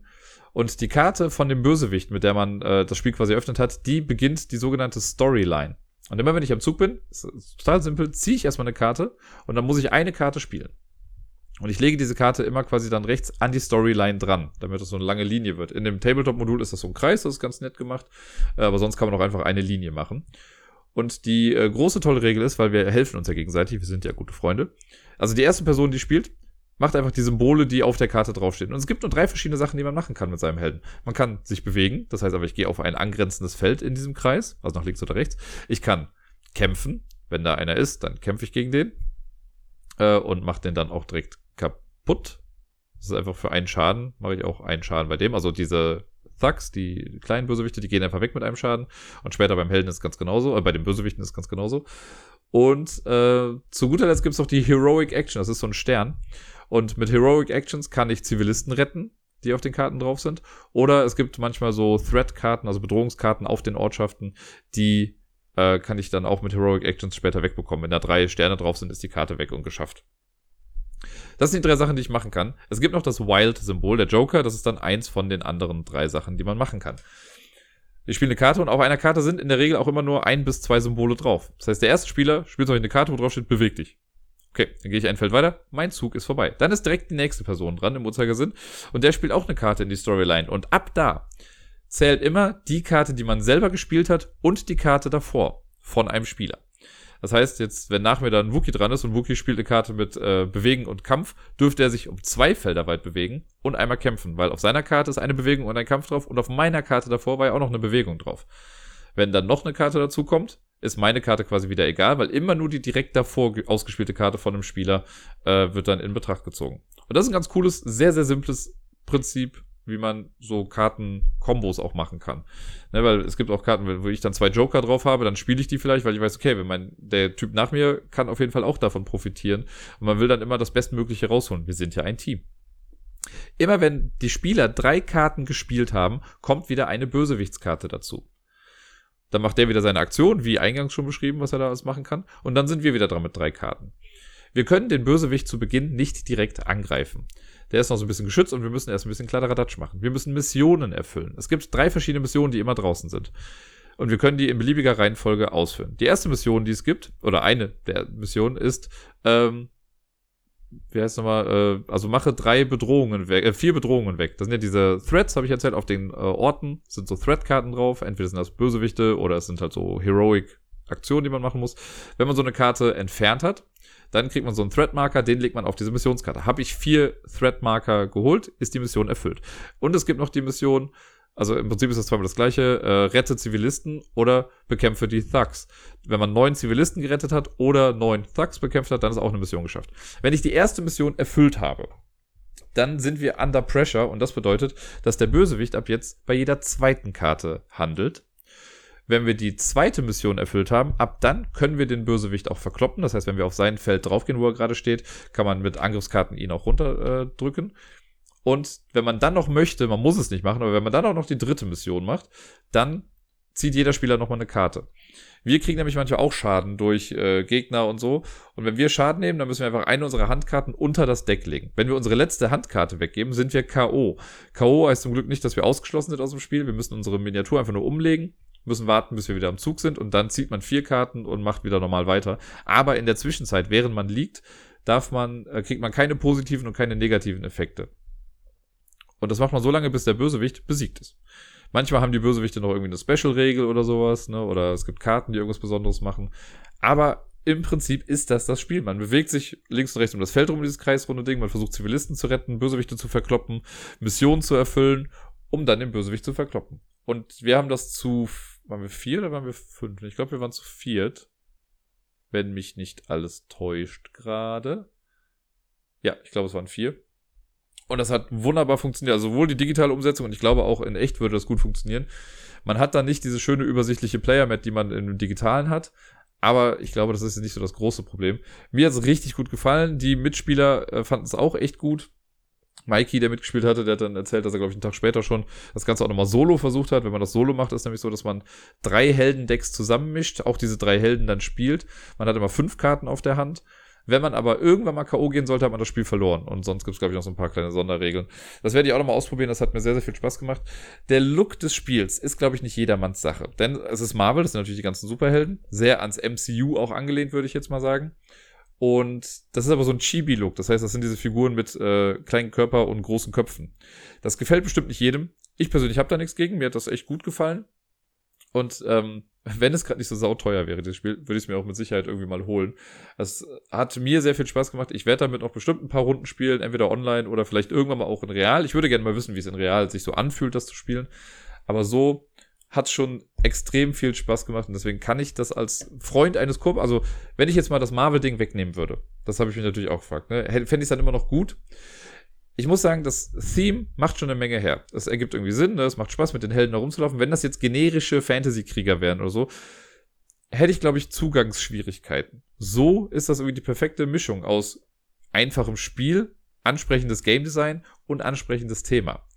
Weil wenn ich jetzt ein Spiel, wenn ich das Spiel spielen würde mit irgendeinem Setting, was mir nicht so gefällt, fände ich es vielleicht, also würde vielleicht schon was wegnehmen, dann würde mein Spielspaß vielleicht ein bisschen runternehmen. Aber so, das passt einfach wie die Faust aufs Auge mit Helden, die sich gegenseitig helfen. Das ist schon sehr, sehr, sehr cool und eine sehr gute Mischung. Ich glaube, man kann auch seinen Spaß haben, wenn man jetzt nicht der größte Marvel-Fan ist, aber das Spiel gewinnt dadurch, wenn man Marvel mag. Dann wurde es Freitag und Freitag war der ich hasse euch alle Tag. Denn am Freitag habe ich äh, ein paar besondere Menschen noch dazu eingeladen, auch mitzuspielen. Und zwar war der äh, Mattes, den kennen wir jetzt schon alle. Der war mit dabei und die Sanna, mit der ich jetzt schon ein paar Mal Among Us auch gespielt habe. Die hat auch mitgespielt, die habe ich gefragt. Und die liebe Maralea, die ich auch von Twitter und Twitch und aus Mattes Channel und so kenne, die habe ich auch gefragt, ob sie mitmacht. Zudem waren auch noch Porre und Mikey wieder mit am Start. Und wir haben drei Spiele gespielt, in denen es so ein bisschen um Lügen, Betrügen und Verrat ging. Äh, weil mit denen habe ich halt auch irgendwie schon Among Us gespielt, äh, größtenteils, und das war äh, immer sehr spaßig. Und da wusste ich, das wird auch ein guter Abend mit denen. Und wir haben drei Spiele gespielt. Das erste Spiel, das wir gespielt haben, um mal so ein bisschen reinzukommen, war Coop. Coop ist ja so ein, oder Q ist ein äh, Mikrogame oder Makrogame, nee, Mikrogame mit äh, nur, ich glaube sogar 15 Karten, in unserem Fall war es jetzt. Man kann noch drei Karten austauschen in der Basisvariante äh, und ein paar Münzen. Jeder Spieler, also die Karten werden gemischt. Es gibt, in unserem Fall waren es jetzt fünf verschiedene Charaktere. Von jedem Charakter gibt es drei Karten in dem Deck. Das wird gemischt. Jeder Spieler kriegt verdeckt zwei Karten auf die Hand. Die guckt man sich an und dann platziert man die Karten aber wieder vor sich. Jeder Spieler kriegt noch zwei Münzen und dann geht das Spiel los. Wenn ich am Zug bin, kann ich eine Aktion machen. Also ich muss eine Aktion machen. Die simpelste Aktion, die es gibt, ist, ich nehme eine Münze aus der Mitte. Das kann jeder machen, das kann man nicht blocken, das wird einfach gemacht. Dann kann ich eine Aktion machen, die heißt Foreign Aid. Da nehme ich mir zwei Münzen aus der Mitte. Das kann aber blockiert werden, da komme ich gleich zu. Dann gibt es eine Aktion äh, der Q. Wenn ich sieben Münzen habe, kann ich in Q starten und das heißt, ich greife einen Spieler an und der muss eine seiner Karten aufdecken und hat damit ein Leben weniger. Wenn ich zehn Münzen habe oder mehr, muss ich einen Coup machen. Mehr Münzen darf ich nicht haben. Und dann gibt's auch die ganzen Charakterkarten. Ne? Wenn ich zum Beispiel den Duke habe, den Großherzog, dann kann ich sagen, ich nehme drei Münzen aus der Mitte. Und wenn ich den Duke habe, kann ich, wenn jemand anderes sagt, ich mache diese Foreign Aid, also ich nehme mir äh, Entwicklungshilfe, heißt das, glaube ich, im Deutschen, dann ähm, will er sich zwei Münzen nehmen, kann ich sagen, nee, nee, ich habe den Großherzog, darfst du nicht. Das kann jeder machen, der den Duke hat. Dann gibt es auch eine Aktion mit dem Ambassador, da kann man Karten tauschen. Man hat den Captain, damit kann man äh, Münzen stehlen. Es gibt die Assassine, damit kann man eine Karte töten. Und es gibt die Contessa, mit der kann man den Mord verhindern. Das Lustige an dem Spiel ist, man kann behaupten, was man möchte. Das heißt, ich habe die zwei verdeckten Karten vor mir. Da sind die Charaktere drauf. Und angenommen, ich habe jetzt äh, Ambassador und Captain vor mir. Dann kann ich aber, wenn ich dran bin, sagen, ja, ich habe den Großherzog, also ich habe den Duke und ich nehme mir drei Münzen. Wenn dann keiner was sagt, jo, easy, dann habe ich drei Münzen bekommen, obwohl ich es gar nicht durfte eigentlich. Jeder im Spiel darf aber eine Karte anzweifeln. Das heißt, wenn ich sage, ja, ich bin Großherzog, dann kann Mattes sagen, nee, hast du nicht. Und dann muss ich sagen, ob ich die Karte habe oder nicht. Und ich muss auch zeigen. Wenn ich die Karte habe, hat Matthias mich falsch beschuldigt und er muss eine seiner Karten aufdecken. Äh, ich darf dann meine Aktion ganz normal zu Ende machen dann ziehe ich eine neue Karte und mische meine Karte, die ich aufdecken musste, ins Deck dann rein. So habe ich eine neue frische Karte und die anderen wissen nicht mehr, was ich habe. Wenn er aber sagt, nee, hast du nicht und ja, ich habe die Karte nicht, dann muss ich eine meiner Karten aufdecken und verliere damit auch ein Leben. Denn sobald man beide seiner Karten aufgedeckt hat, hat man das Spiel verloren und ist raus aus der laufenden Runde. Und dann machen die anderen noch weiter. Und so wird halt, weil man kann ja auch so ein bisschen Karten zählen, man sieht ja, okay, von jeder Rolle sind nur drei drin. Wenn jetzt schon drei Leute gesagt haben, sie haben einen Großherzog, ich habe aber selber auch einen Großherzog, dann muss ja einer von denen irgendwie gelogen haben. Und ja, man vertraut sich irgendwie nicht. Äh, alles, was gesagt wird, kann irgendwie gelogen sein. Das wird halt dann besonders lustig, wenn man Assassinen und Contessa, äh, Contessen, Contessas ins Spiel bringt. Weil bei einer Assassine ist es so, ich zahle drei Münzen und sage dann, ja, ich habe die Assassine und ich greife Porre an. So, dann kann Porian wieder sagen, hm, ja, okay. Und dann, wenn man angegriffen wird und es geht durch, dann verliert man einen Schaden. Also kriegt man einen Schaden und äh, muss eine Karte aufdecken.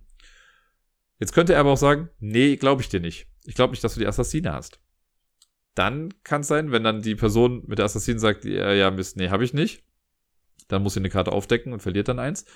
Aber wenn die, dann, die Person dann aber eine Assassine aufdeckt und sagt, ja, hatte ich aber, dann hätte Porri direkt instant verloren, weil er würde eine Karte verlieren, weil er falsch angeklagt hat und er verliert eine Karte, weil der, das Attentat durchgeht. Und äh, deswegen kann man aber auch sagen, nee, ich habe die Contessa, wenn ich angegriffen werde. Wenn einer eine Assassine spielt und sagt, ja, ich greife jetzt durch an, kann ich sagen, nee, ich habe die Contessa. Die Contessa verhindert den Mord. Und dann hat wieder der Assassine, also der Spieler mit der Assassine die Wahl zu sagen, ja, okay, glaube ich dir. Äh, und dann passiert einfach nichts, dann ist das Geld nur weg. Oder er sagt, nee, glaube ich dir nicht. Und dann muss ich eine Karte aufdecken. Wenn ich die Contessa habe, dann verliert er ein Leben, weil er mich beschuldigt hat, die Karte nicht zu haben. Oder aber, und das ist auch wieder der Fall, wo ich instant verlieren kann, wenn ich die Contessa nicht habe, dann verliere ich eine Karte, weil ich gechallenged wurde und die Person hatte recht und weil das Attentat durchgeht. Eine Runde geht in der Regel nicht länger als 10 bis 15 Minuten. Es wird natürlich viel diskutiert und eruiert und äh, deduziert, aber am Ende ist dann nur noch einer da und das geht relativ flott. Wir haben, glaube ich, fünf oder sechs Runden davon direkt hintereinander gespielt ich mag das sehr. Ich mag halt dieses also ich muss ja noch nicht mal lügen. Es gab eine Runde, die habe ich auch, glaube ich, gewonnen. Da war es einfach so lustig, weil ich, man muss ja, wenn man äh, gechallenged wird, deckt man ja seine Karte auf, um zu zeigen, ich habe die und man kriegt dann eine neue vom Deck. In einem Fünf-Spieler-Spiel sind nur drei Karten in dem Deck drin. Das heißt, die Wahrscheinlichkeit, dass man da irgendwie was, was großartig anderes zieht, ist irgendwie nicht da. Und ich hatte in einer Runde, habe ich immer wieder eine Karte gezogen, die mir dann, also wo ich dann für gechallenged wurde, weil ich sagte, nee, du hast die Karte jetzt nicht nochmal oder so. Und dann hatte ich sie aber wieder. Dann habe ich sie reingemischt, habe eine Karte gezogen, habe die gleiche Karte nochmal gezogen, nur halt, ne, also eine, eine andere Ausführung dieser Karte. Und dann habe ich wieder gesagt, ja, ich habe den dann besser. Nee, den hast du jetzt nicht nochmal. Und wieder aufgedeckt. Dann würde ich angegriffen, ja, ich habe die Contessa. Nee, hast du nicht, die kannst du jetzt nicht auch noch haben. Und irgendwie immer das, was bei mir gechallenged wurde, hatte ich dann. Also ich habe im Spiel nicht einmal, also in dieser Runde, nicht einmal gelogen, glaube ich. Und das habe ich am Anfang auch gesagt. Es gibt Runden, die kann man halt gewinnen, ohne einmal zu lügen. Und das finde ich halt so cool, weil man wirkt mega verdächtig, wenn man irgendwie, also ne, wenn ich irgendwie fünf verschiedene Rollen sage, aber die immer wieder dann auch habe, ist das mega frustrierend für die anderen, aber einfach ein cooler Moment am Spieletisch. Coop erzeugt einfach sehr coole Momente und äh, ja, wenn jemand ein Microgame irgendwie möchte, was jetzt nicht gerade Love Letter ist, Coop kann ich auf jeden Fall empfehlen. Man sollte, also man kann theoretisch auch mit drei Leuten spielen. Man kann es wahrscheinlich auch sogar zu zweit spielen. Aber so ab vier Leute sollte man erst damit anfangen. Vier oder fünf Leute ist super. Äh, wenn man mit sechs Leuten spielt, muss man, glaube ich, sogar schon noch ein zweites Set haben, weil man dann mehr von einer Rolle braucht. Aber zu fünft macht das Spiel einfach sehr, sehr, sehr viel Spaß. Nach Q haben wir ein äh, semi-kooperatives Spiel gespielt, und zwar Obscurio. Obscurio, wobei es ist nicht wirklich sehen wie kooperativ. Es ist ein kooperatives Spiel mit einem Traitor. Obscurio hatte ich ja schon mal im Podcast, das gab es auch letztes Jahr auf der Messe, da habe ich es auch mitgenommen. Ist äh, so ein bisschen Mysterium-mäßig. Also ein Spieler ist eine Art Geist, hier ist es das Grimoire. Äh, und man versucht den anderen Spielern Hinweise zu geben auf für eine bestimmte Karte. Es gibt aber einen Spieler, der dagegen arbeitet. Das gefällt mir total gut. Äh, es hat ein bisschen länger gedauert mit der Einführung und die Regelerklärung, weil jetzt die Leute, mit denen ich gespielt habe, jetzt nicht alle so super affin waren in Spielen. Deswegen muss ich auch alles immer ausführlich erklären, aber ist auch gar kein Problem, ich mache das ja gerne. Und ja, bei Obscurio ist es halt wie folgt. Ich habe das Grimoire gespielt, weil das halt so diese Sonderrolle ist, damit alle anderen auf einem Level sind. Die anderen kriegen, ähm, da werden so Rollenkarten verdeckt gemischt, darunter ist eine Traitor-Karte, jeder Spieler bekommt eine, man guckt sich das an, es ist auch auf jeden Fall immer ein Traitor mit dabei. Dann äh, werden die Karten verdeckt hingelegt und ich als Grimoire ziehe eine Bildkarte verdeckt. Guck sie mir an. Das ist so ein bisschen wie bei Dixit oder Mysterium halt auch die Karten, ne? so mit lustigen Sachen da drauf. Also ein bisschen mystisch das Ganze, aber ja, schöne Illustration. Ich gucke mir das an und das ist dann die Zielkarte. Die lege ich erstmal verdeckt hin. Dann ziehe ich zwei weitere Karten vom Deck, lege die in so ein Buch rein, in das Grimoire. Und da kann ich dann Hinweise drauf geben. Ich habe so zwei Schmetterlingsmarker und dann kann ich sagen, ah, okay, auf meiner Zielkarte ist vielleicht eine Hand, die ein Schwert hält. Und ich habe auf einer Karte äh, in dem Buch habe ich jetzt eine Hand relativ klar deutlich, dann kann ich einen Marker auf die Hand legen. Auf der anderen ist vielleicht ein Schwert, dann lege ich auf das Schwert dann noch die Karte äh, oder diesen Marker. Und dann können die anderen erstmal drüber diskutieren, was ich dann jetzt hingelegt habe. Die können sich so viel Zeit nehmen, wie ich möchte, äh, wie sie möchten. Und wenn sie sagen, sie sind fertig, dann müssen alle die Augen zumachen. Und nur der Traitor darf die Augen wieder aufmachen. Und dann hat man so eine Auswahl aus acht weiteren Bildkarten. Der Verräter hat ja mitbekommen, worüber die anderen geredet haben, hat ja vielleicht selber auch ein bisschen mitgeredet und darf dann aus dieser Auswahl aus acht Karten sich bis zu zwei Karten noch raussuchen, die auch mit in den Pool nachher kommen. Das passiert alles ohne Reden. Im Tabletop Simulator war das jetzt sehr simpel, weil er einfach dann die Karten rausnehmen konnte. Und äh, im richtigen Spiel soll man halt die Hände so mit den Handflächen zu den anderen vor die Augen halten und dann kann man halt als Traitor einfach Zahlen anzeigen, weil die Zahlen, die man, ist gerade sehr lustig, ich habe bei der Erklärung habe ich das auch nachgemacht gerade. Ähm, dann kann man halt die Nummerierung der Karten dann sagen. Also wenn ich jetzt die Karte 5 haben will, mache ich halt dann eine 5 nach oben. Das geht relativ lautlos, so dass die anderen das nicht mitbekommen. Wenn der Trader damit durch ist, macht er auch wieder die Augen zu. Die Karten kommen mit in den Pool und dann muss ich als Grimoire noch auf 6 aufstocken. Das heißt, ich ziehe noch mehr Karten vom Deck, habe dann sechs Karten, die mische ich, lege die an den Spielplan an. Da sind so Einbuchtungen dafür.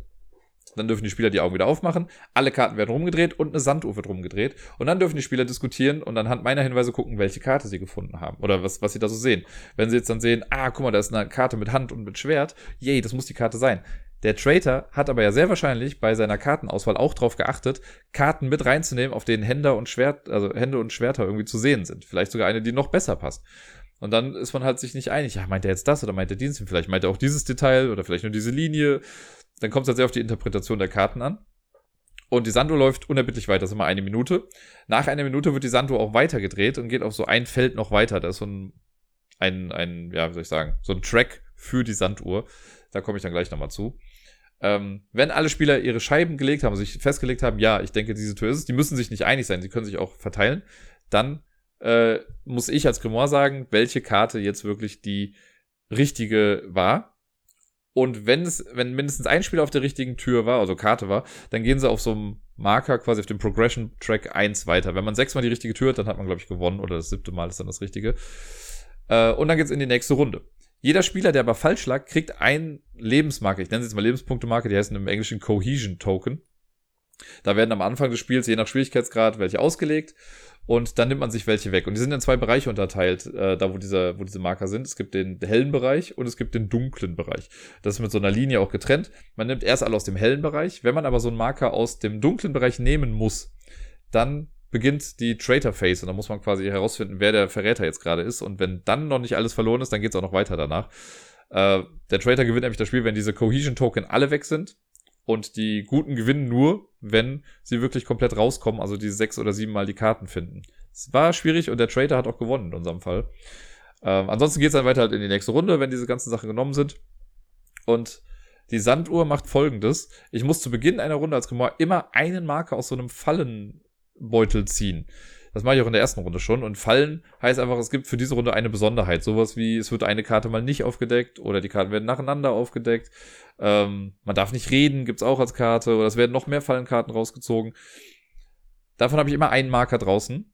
Und je nachdem, wie lange die äh, Spieler brauchen, um zu diskutieren, wenn die Sanduhr immer weitergeht, kommen noch zusätzliche Marker mit in die nächste Runde. Deswegen sollte man sich immer ein bisschen beeilen mit dem Diskutieren. Und daran kann man den Trader manchmal auch ein bisschen äh, ausfindig machen, wenn jemand ein bisschen sehr viel Zeit schindet oder nochmal sagt, ja, lass uns doch das nochmal angucken. Hauptsache die Zeit läuft da ein bisschen weiter. Und das macht man so lange, bis eine der beiden Seiten gewonnen hat. Es gibt auch die Traitor Phase, habe ich ja eben erzählt, wenn äh, man aus dem dunklen Bereich diese Cohesion Token rausnehmen muss, dann wird die Sanduhr umgedreht und alle Spieler haben eine Minute Zeit, um zu diskutieren, wer jetzt eigentlich der Verräter gerade ist. Wenn's, wenn die Zeit abgelaufen ist, müssen alle zeitgleich auf jemanden zeigen. Der die meisten Stimmen hat, der wird dann rausgewählt, muss seine Karte aufdecken. Wenn es der Traitor war, juche, es geht einfach weiter. Wenn es nicht der Traitor war, muss die Person auch die Karte aufdecken, zeigen, dass sie es nicht war. Und die Gruppe verliert zwei Cohesion Token und muss die Phase erneut machen. Und das so lange, bis der Traitor gefunden wurde. Wenn der Traitor gefunden wird, ist das Spiel halt nicht vorbei. Dann geht es noch weiter, wenn noch Cohesion Token da sind. Der Traitor darf auch nach wie vor noch neue Karten reinlegen äh, spielt aber sonst nicht mehr mit und darf auch nicht mehr mitdiskutieren. Äh, in unserem Fall hat der Trader, das war Mikey, der hat aber einen guten Job gemacht und das war so wenig. Beim ersten Mal wurde auch Mattes fälschlicherweise angeklagt. Das ist immer Mattes. Äh, und deswegen haben sie dann noch ein bisschen mehr verloren und ja, das Böse hat gesiegt in dem Fall. Ich mag das Spiel total. Ich habe es ja auch damals schon gesagt, es ist ein Mysterium-Killer, weil einfach ein bisschen mehr abgeht. Matthias meinte zum Beispiel, er fand das nicht so gut. Er mag dann eher so Spiele wie Dixit, die so ein bisschen entschlackter sind, wo nicht ganz so viel los ist. Das ist, glaube ich, einfach eine Geschmackssache. Ähm, aber ich glaube, jetzt, wo er weiß, wie Obscurio funktioniert, ist es vielleicht beim nächsten Mal auch generell ein bisschen einfacher. Es war einfach eine etwas längere Erklärung auch. Und ja, es passiert ein bisschen mehr. Aber ich glaube, wenn es das nicht gäbe mit den Fallenmarkern und so, dann wäre es schon fast wirklich ein bisschen zu einfach. Die Fallenmarker bringen eine gute Abwechslung da rein, meiner Meinung nach. Als drittes und letztes an dem Suspicious-Abend haben wir noch Tempel des Schreckens gespielt. Ich weiß gar nicht, wie viele Runden es waren. Sechs, sieben Runden oder so. Äh, eine Runde geht nämlich auch echt immer schnell. Und Tempel des Schreckens ist auch leicht runtergebrochen. Man hat einen Kartenstapel mit äh, Tempelkarten drin, also Raumkarten. Es gibt leere Räume, es gibt Goldräume und es gibt Feuerfallenräume. Die werden gemischt. Also je nach Spieleranzahl ist eine bestimmte Anzahl Karten im, im Stapel drin. Es wird dann gemischt. Und jeder Spieler bekommt äh, zu Beginn fünf Karten auf die Hand. Zusätzlich dazu bekommt man zu Beginn des Spiels eine verdeckte Rolle. Entweder ist man ein Abenteurer oder man ist eine Wächterin. Die äh, Wächterinnen, ich sage jetzt mal in Anführungszeichen, sind die Bösen, aber eigentlich sind die Abenteurer die Bösen, wenn man das storymäßig betrachtet, weil die Abenteurer gehen rein und wollen Schätze klauen, die Wächterinnen wollen das einfach nur verhindern. Diese Rollen sind geheim. Keiner weiß, wer jemand ist. Man behält die über die verschiedenen Phasen im Spiel auch immer die gleiche Rolle. Wenn ich jetzt Abenteurer bin, fange ich erstmal damit an, möchte ich das ganze Gold haben. Sobald alle Goldkarten später aufgedeckt sind, gewinnen die Abenteurer.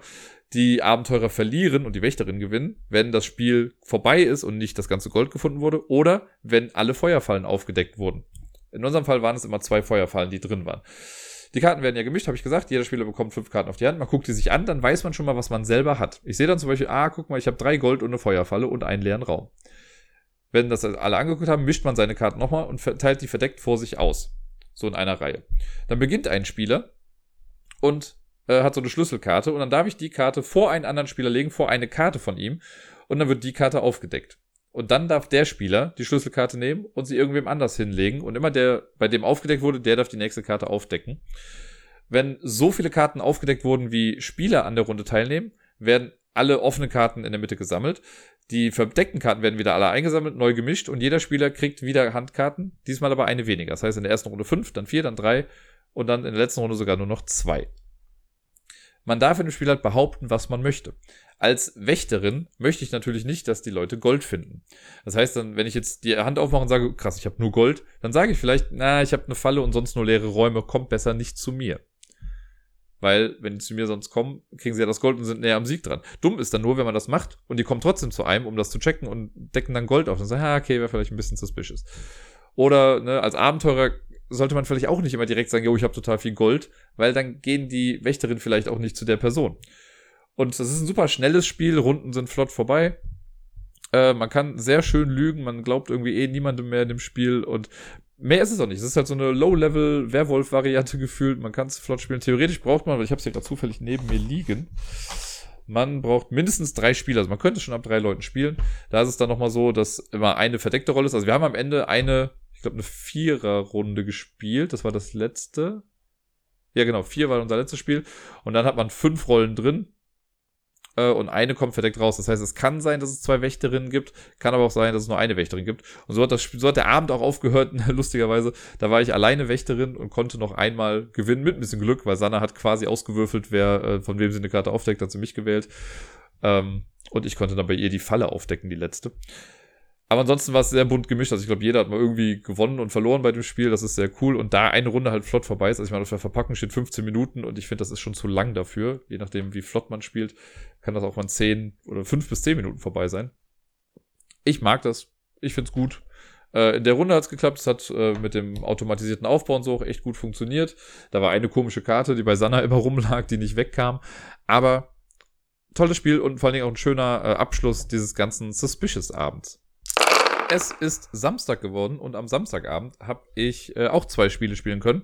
Und zwar äh, jeweils zu viert. Da waren, wer war da noch dabei? Äh, Wookie hat mitgespielt, der Tobi hat mitgespielt und ganz neu, Tox hat mitgespielt. Tox äh, hat sich schon ein paar Mal im Phasmophobia-Stream auch mit rumgetummelt und ist auch im Discord jetzt äh, recht aktiv gewesen und hat an dem Tag quasi alles mitgenommen, was sie mitnehmen konnte.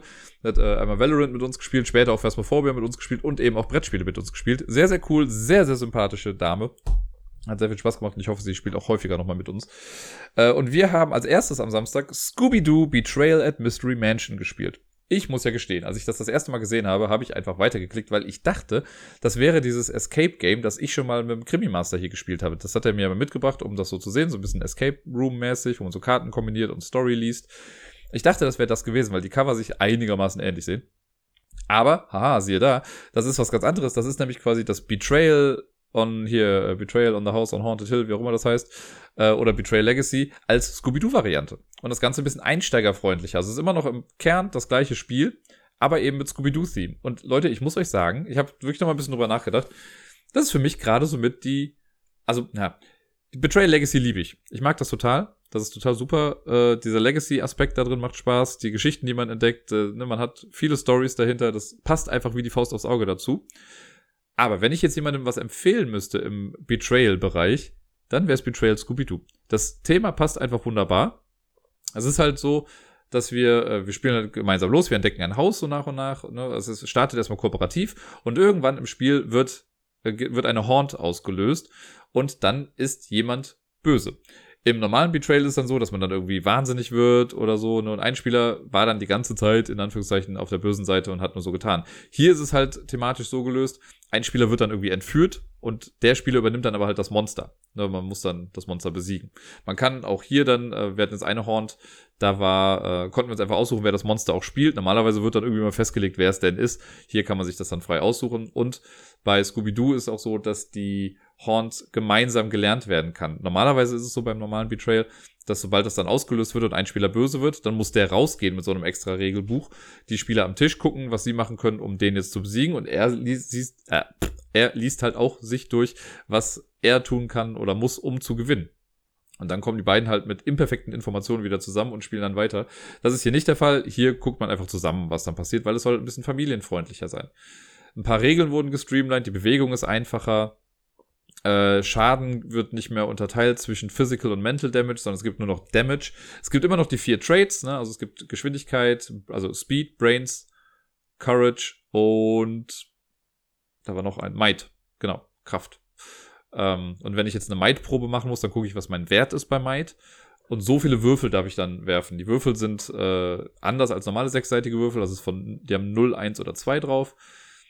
Und äh, ja, da versucht man einfach bestimmte Werte zu erwürfeln. Man kann kämpfen gegen andere. Beziehungsweise die ersten Aktionen, die man machen kann, sind nur Give or Take. Also man kann nur Sachen aufnehmen oder weggeben an andere Spieler. Und erst später durch Items und so oder durch die Horn kommen dann neue Aktionen mit dazu. Das steht aber auch dann alles im Regelwerk. Ich fand das total gut erklärt. Also das Regelwerk hat Spaß gemacht zu lesen, das fand ich gut. Das ist auch äh, eindeutig. Die Horns funktionieren. Es gibt weitaus weniger Horns als sonst. Normalerweise hat man ja so, keine Ahnung, 100 Horns, die man machen kann. Und davon sind viele buggy im normalen Betrayal. Hier hat man 25. Man sucht sich am Anfang eine Mystery-Karte aus. Wir hatten jetzt die mit dem Geisterpiraten oder sowas.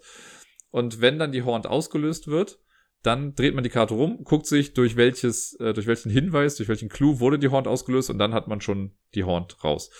Ähm, ich rede immer von Hinweisen oder von Horns immer wenn man ein neues Teil aufdeckt in dem Spiel, deckt man auch eine Karte auf, weil alle Plättchen für den Raum oder für Räume haben ein Symbol drauf für einen Kartenstapel. Dann zieht man die entsprechende Karte. Wenn das eine Lupe ist, dann sucht man einen Clue. Und diese Clues ist gleichzusetzen mit den Omens aus den normalen Betrayal-Spielen. Und da muss man immer, wenn man ein Item, äh, ein Clue bekommt, dann muss man einen Horn Roll machen. Dann würfelt man so viele Würfel, wie gerade Clues draußen sind. Und wenn man eine 5 oder höher würfelt, dann wird die Horn ausgelöst. Und dann passiert da dieser Wechsel, dann guckt man, was jetzt eigentlich storymäßig passiert. Und ab dann spielen halt alle Spieler gegen einen Spieler und müssen dann gewinnen. Und bei uns war es dann, wir haben uns darauf geeinigt, dass Tobi das ist, beziehungsweise wir haben es, glaube ich, ausgewürfelt sogar. Und Tobi war dann äh, das Phantom. Und wir äh, haben dann zu dritt gegen ihn gespielt und haben es auch geschafft zu gewinnen.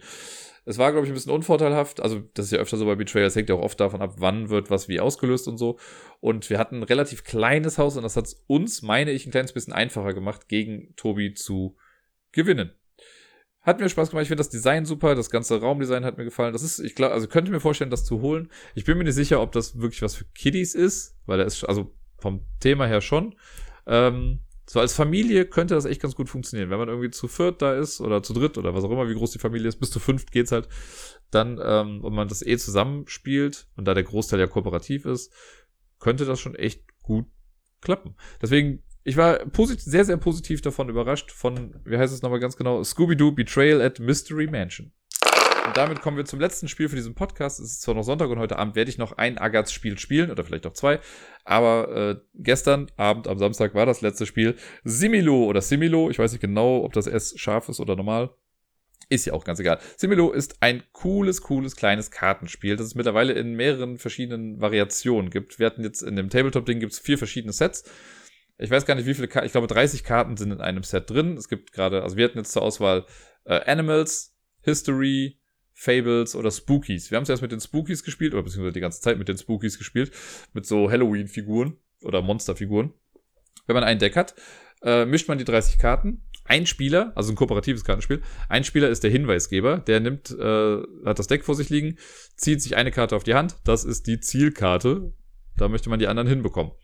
Äh, die Karte wird zusammen mit elf anderen Karten gemischt und die Karten legt man dann aus, diese zwölf Karten, so dass die anderen Spieler halt jetzt dann zwölf Karten offen sehen, aber und wissen, da ist eine Karte drin, die sie rausfinden müssen. Dann zieht der Hinweisgeber nochmal fünf Karten vom Deck und sucht sich eine Karte davon aus, die er als Hinweis ausspielt. Und er legt sie entweder so hin, um den Leuten anzuzeigen, ey, diese Karte hat mindestens eine Sache mit der Zielkarte gemeinsam, oder er legt sie so hin und sagt, der hat nichts mit der Karte gemeinsam.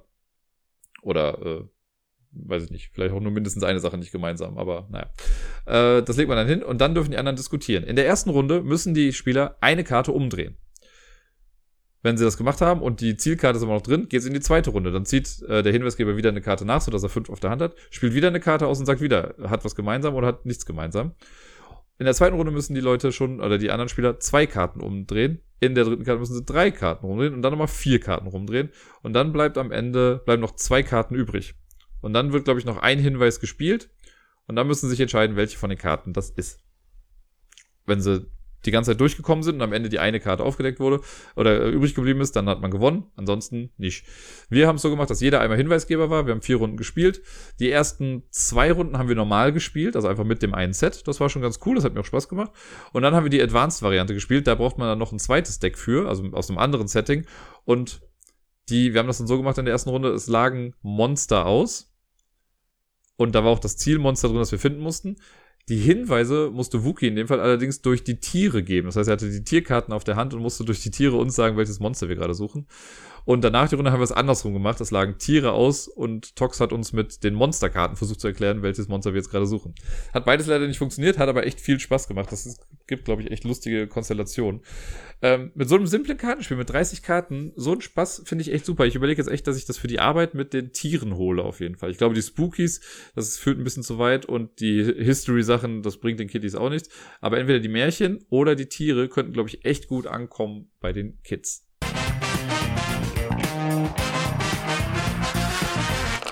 Wir sind bei der Top 10 Liste für heute angekommen und heute ist es ein bisschen was anderes. Im Prinzip habe ich zwei Top 5 Listen gemacht, denn die Spiel digital war ja jetzt und ich habe mir mal so ein bisschen Gedanken dazu gemacht, was fand ich denn gut, was fand ich nicht so gut an der Spiel digital und ich wollte jetzt nicht eine Top 10 Sachen, die ich gut fand, machen oder eine Top 10 Sachen, die ich nicht gut fand.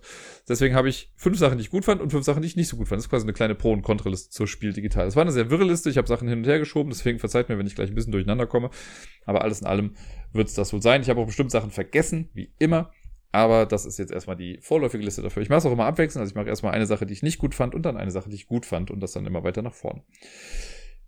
Der Platz 5 quasi der Sachen, die ich nicht gut fand, also das, äh, was mir noch ein bisschen egal war auch, aber äh, was mich genervt hat an der Spiel digital, habe ich im Vorfeld aber glaube ich auch ein bisschen schon gesagt, ähm, war einfach auch der ganze Hype davor. Ich bin ja generell kein Freund von großartigem Hype und sowas. Ne? Es gibt Sachen, da sitze ich auch hypend im, äh, ne, hupend im Hype-Train, nicht hypend im Hoop-Train.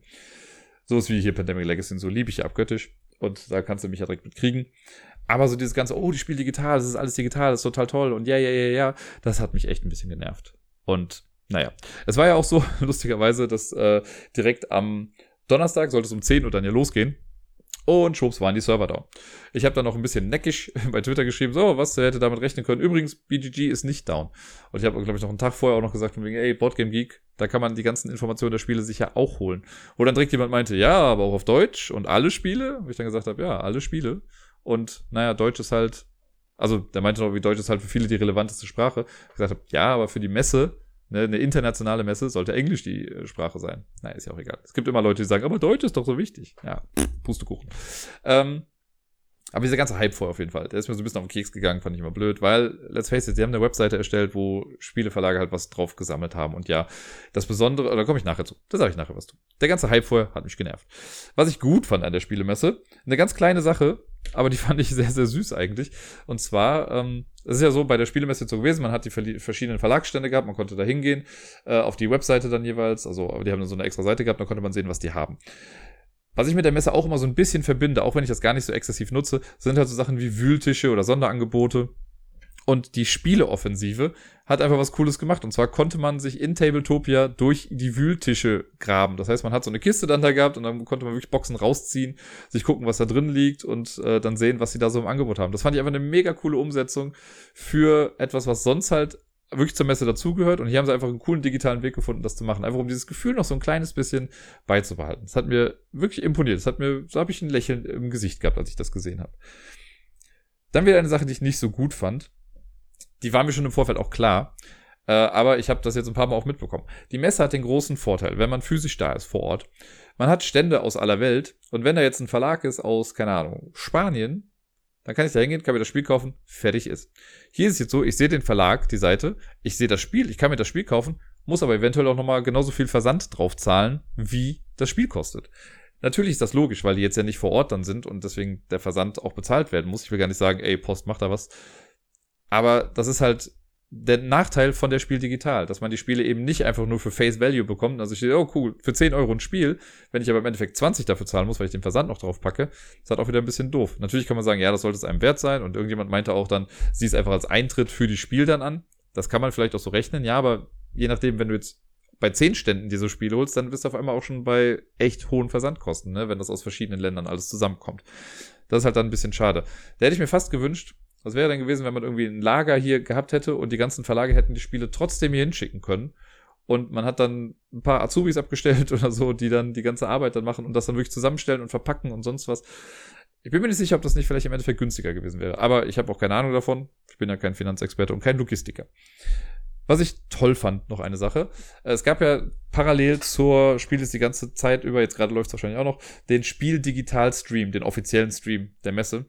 Ähm, da war eine ganze Menge cooles Angebot. Ich war von der Qualität echt überrascht. Ich fand das echt super, wie das so aussah. Die Moderatoren waren auch alle echt äh, ja, super sympathisch, wie ich das äh, so beurteilen kannte, äh, konnte.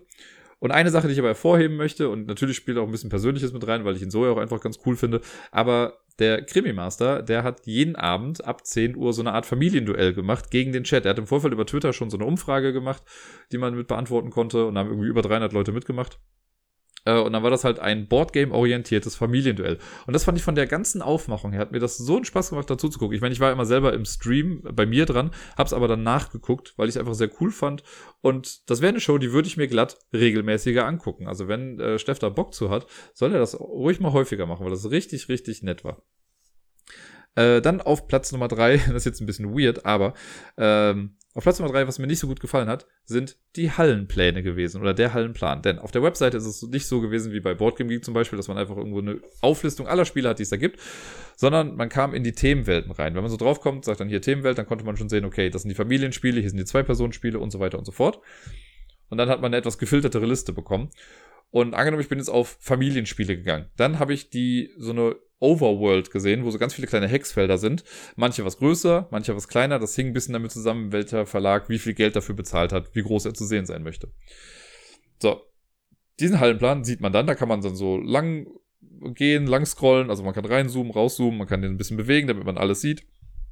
Und dann sieht man da drin die Verlagsnamen. So weit, so gut. Wäre das fix, wäre das total in Ordnung. Aber zum einen muss ich sagen, ist es ein bisschen unübersichtlich gewesen. Jetzt kann man sagen, ja, aber das ist ja wie auf der Messe, das ist ja auch nicht immer alles übersichtlich. Ja, aber es ist ja eben nicht die physische Messe. Aber es war ganz cool so zu sehen, wo das alles ist. Aber was ich halt echt schwierig fand, war zum einen die Übersicht. Dann, wenn ich halt jetzt irgendwie zu den Zwei-Personen-Spielen gegangen bin, musste ich halt erst wieder zurückgehen zu den Familienspielen und vielleicht nochmal andere Verlage dann zu sehen. Ähm, das, das fand ich nicht hundertprozentig gut gemacht. Die Idee war okay, die Ausführung fand ich nicht so gut. Und was ich halt echt schwierig fand, war, dass sich die, äh, die, die Pläne geändert haben. Das heißt, jedes Mal, wenn du auf die Themenwelt gegangen bist mit zwei Personenspiele zum Beispiel und du hast dann diese Map gesehen mit allen Verlagen, waren die auf einmal anders angeordnet. Und das war für die Übersicht echt ätzend. Selbst wenn du auf eine Seite gehst, also ich bin jetzt beim Verlag, sagen wir mal hier Kosmos, äh, hat ja zwei Personenspiele, gehst du Kosmos, klickst einfach nur wieder auf zurück und schon ist der Plan auf einmal anders. Und ich habe, glaube ich, fünf Anläufe gebraucht, bis ich äh, Iten Games wiedergefunden habe. Ich habe die irgendwo gesehen, wollte mir nur kurz was angucken, habe dann was anderes ge äh, geklickt und dann habe ich auf einmal nicht mehr wiedergefunden. Und das fand ich halt usability-mäßig echt nicht so toll. Jetzt komme ich allerdings zum positiven Punkt. Und der positive Punkt ist die Hallenpläne. So blöd ich das jetzt auch alles fand, was ich gerade eben gesagt habe. Ne, das hätte man besser machen können. Einen Vorteil, und den finde ich eigentlich relativ fair, fand ich, und das habe ich, äh, ich selber, da muss ich äh, Props geben an die Ladies Night. Am Freitag hat hier Spielefritte, die Kadi, die hat aufgerufen dazu, dass ein paar Ladies zusammenkommen äh, und die haben im Stream auch miteinander gequatscht. Da habe ich ein bisschen mit zugeguckt und so. Das war echt sehr sympathisch, die Runde. Und die ähm, haben, äh, ich glaube, die Sabrina war es von hier Ducks und Games, die meinte dann, ich glaube, sie war es, äh, dass es halt auch gut ist für Verlage, die, also angenommen, ich bin ein Verlag und ich zahle, keine Ahnung, jetzt 10 Euro für meinen Verlag, dass er da zu sehen ist, als kleine Kachel irgendwie. So, dann lädt die ganze Map und zack, bam, ich bin genau in der Mitte zu sehen. Sobald die Map geladen wird, bin ich da und die Leute wissen, okay, ich bin eins der ersten Dinge, die gesehen wird und dann hätten aber die Leute, die halt den Verlag da haben, haben ja den Vorteil und jemand, der vielleicht auch das gleiche Geld bezahlt hat wie ich, ist total außen an der Map ne, weil das zufällig irgendwie erzeugt wurde. Dadurch, dass ich, also dann denkt er sich vielleicht, ja geil, ich habe so viel Geld bezahlt, aber ich bin am letzten Arsch, da guckt doch keiner hin jetzt, oder das dauert doch Ewigkeiten, bis da Leute hinscrollen. Dadurch, dass sich die Map immer wieder neu generiert hat, wurde das umgangen, weil man sich nie sicher sein konnte, wo ist man jetzt gelandet. Natürlich, die, Ver die Verlage, die jetzt einen großen Button da hatten, die sind eher ins Auge gefallen, aber selbst die wurden halt auch immer random angeordnet. Und das fand ich dann wieder ganz nett und einen ziemlich netten, fairen Gedanken, wenn das wirklich der Gedanke war. Wenn es einfach nur random war, shame on you.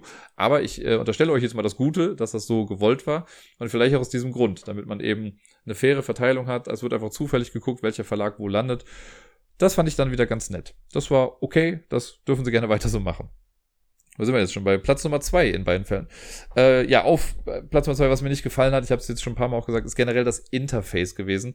Nicht nur die Tatsache mit den Familienplänen, äh, mit, mit den Familienplänen, mit den Hallenplänen, ne, dass wenn ich auf Familienspiele gehe, dass dann der Plan sich immer wieder neu lädt und so. Äh, und wenn ich jetzt auf Kennerspiele gehe, dann sehe ich die Verlage, muss aber wieder zurück, wenn ich zu den Zwei-Personen-Spiele gehe, damit ich die anderen dann auch nochmal sehe. Dann generell musstest du links in der Leiste, dann gab es die Welt für die Spieleneuheiten, dann gab es die Produktneuheiten, was dann halt keine Spiele waren, aber irgendwie Zubehör oder sowas. Ich weiß nicht. Ich, das Ding ist, ich habe keinen großartigen Verbesserungsvorschlag. Ich könnte nicht sagen, macht's doch so und so. Ich weiß aber, dass ich das umständlich fand. Das hat mir einfach nicht so gut gefallen. Dann auch die Tatsache, wenn ich äh, dann die Spiele, man konnte die Spiele sich dann auch als Liste, also Spiele Neuheiten sich anzeigen lassen. Die waren dann immer erstmal sortiert nach Entdecken. Das war auch ganz nett so. Dann hast du einfach random irgendwelche Spiele angezeigt bekommen.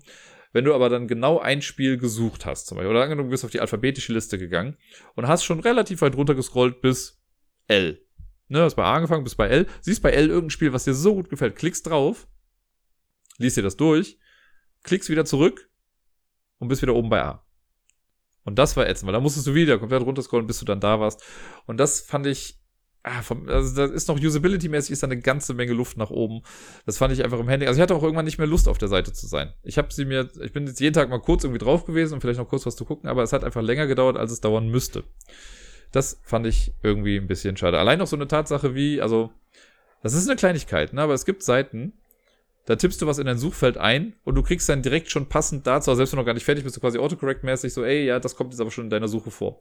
Und so die Tatsache, dass ich links oben dann in der Suche mir noch eingemusst welches Spiel suche ich denn? Und dann muss ich noch, also es gibt halt keinen, keinen Knopf für suchen, sondern du musst dann irgendwie Enter drücken. Und wenn du nichts findest, dann steht da aber nur so ganz klein, ja, du hast nichts gefunden, gib doch mal was anderes ein. Das, äh, alles so kleine Stolpersteine, die man noch verbessern kann. Und das hat für mich halt die Experience schon ein bisschen gedrückt. Ähm, in der Spiel digital. Naja, auf Platz Nummer zwei bei den guten Sachen. Und ich hätte jetzt, ich hätte es auch andersrum machen können, dass das jetzt auf die Eins kommt, aber ich äh, bin mal egoistisch. Auf der zwei auf jeden Fall habe ich die Verbindung untereinander. Es sind so viele Leute jetzt gewesen, die vorher nichts mit Streamen und so zu tun gehabt haben oder einfach generell nicht gestreamt haben, die halt ihren Blog machen oder ihren Podcast machen oder sonst was. Aber ich hatte das Gefühl, dadurch, dass wir dieses Mal gezwungen sind, mehr ins Digitale zu gehen, haben sich so viele Leute miteinander vernetzt. Ich habe eben schon die Ladies Night angesprochen. Ne? Da waren die Martina von Fuchs und Bär war mit dabei, die Sabrina von Dax und Games dabei, äh, Kadi von der Spielefritte hat's gemacht. Die haben sich miteinander abgesprochen. Dann die Spielerunde hat gestreamt. Es haben super viele Leute gestreamt, haben sich gegenseitig irgendwie zu Gast gehabt. Stellenweise war es eine große Selbstbeweihräucherung natürlich, also auch in dem offiziellen Spiel Digital-Stream, wo gesagt wird, ah, wir loben uns so viel, ja, wir haben ja auch so viel Spaß und wir sind so toll und jada jada. Ähm, aber einfach die Tatsache, dass wir so als digitale Bubble nochmal, glaube ich, ein bisschen enger zusammengerückt sind, fand ich einfach sehr, sehr cool. Einfach zu sehen, was alles gemacht wird. Auch die Leute, die einfach nur getwittert haben, so, ey, wir haben jetzt gerade unser Spielewochenende, wir spielen jetzt hier, wir zeigen euch so, was wir halt spielen. Fand ich mega, mega cool. Das war schön zu sehen, dass wir doch eine so nette Community insgesamt sind. Ähm, auf Platz Nummer eins der Sachen, die mir nicht gefallen haben, einfach Sachen, die mir gefehlt haben. So schön die Woche auch war mit Agatz, und da komme ich gleich nochmal zu, ähm, mir hat es schon gefehlt, mit Menschen am Tisch zu spielen. Ich mag es total. Auf der Spielemesse, also das kann das einfach nicht ersetzen. Egal, ob ich jetzt bei Tabletopia spiele oder im Tabletop Simulator, das Gefühl, Menschen am Tisch sitzen zu haben, denen in die Augen zu gucken, mit denen zu sprechen. Und das Besondere für mich nochmal, ähm, das mag nicht jeder so sehen, aber ich mag es halt auch zu spielen, wenn noch mal Fremde mit dabei sind. Wenn sich Leute noch einfach so mit am Tisch setzen und fragen so, ey, ist hier noch ein Platz frei, kann ich noch dazu? Ja, klar, komm dazu.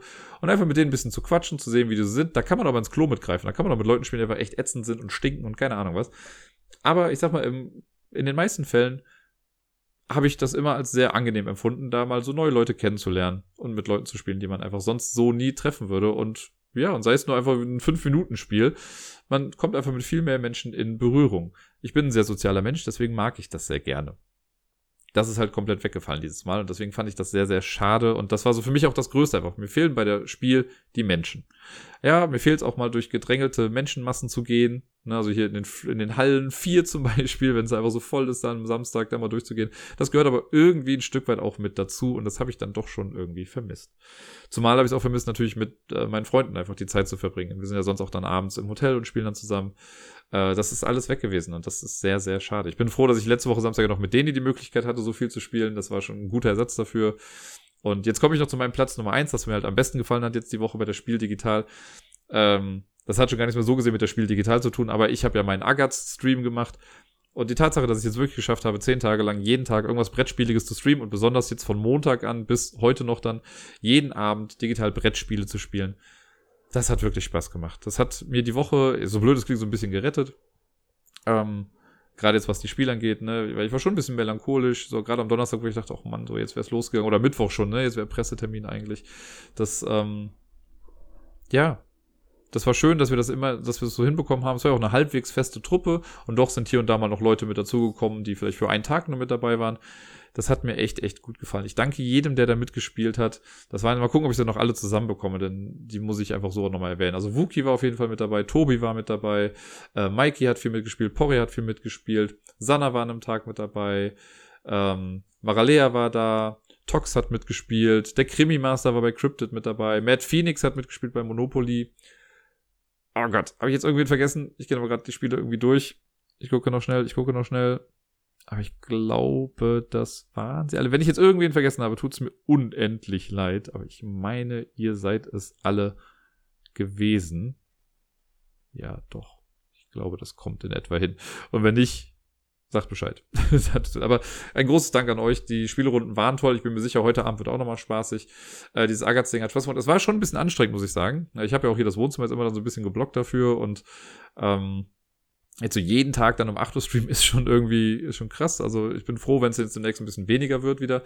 Aber so für die Woche hatte ich einfach dadurch doch noch ein ganz kleines Messegefühl und deswegen sage ich äh, danke.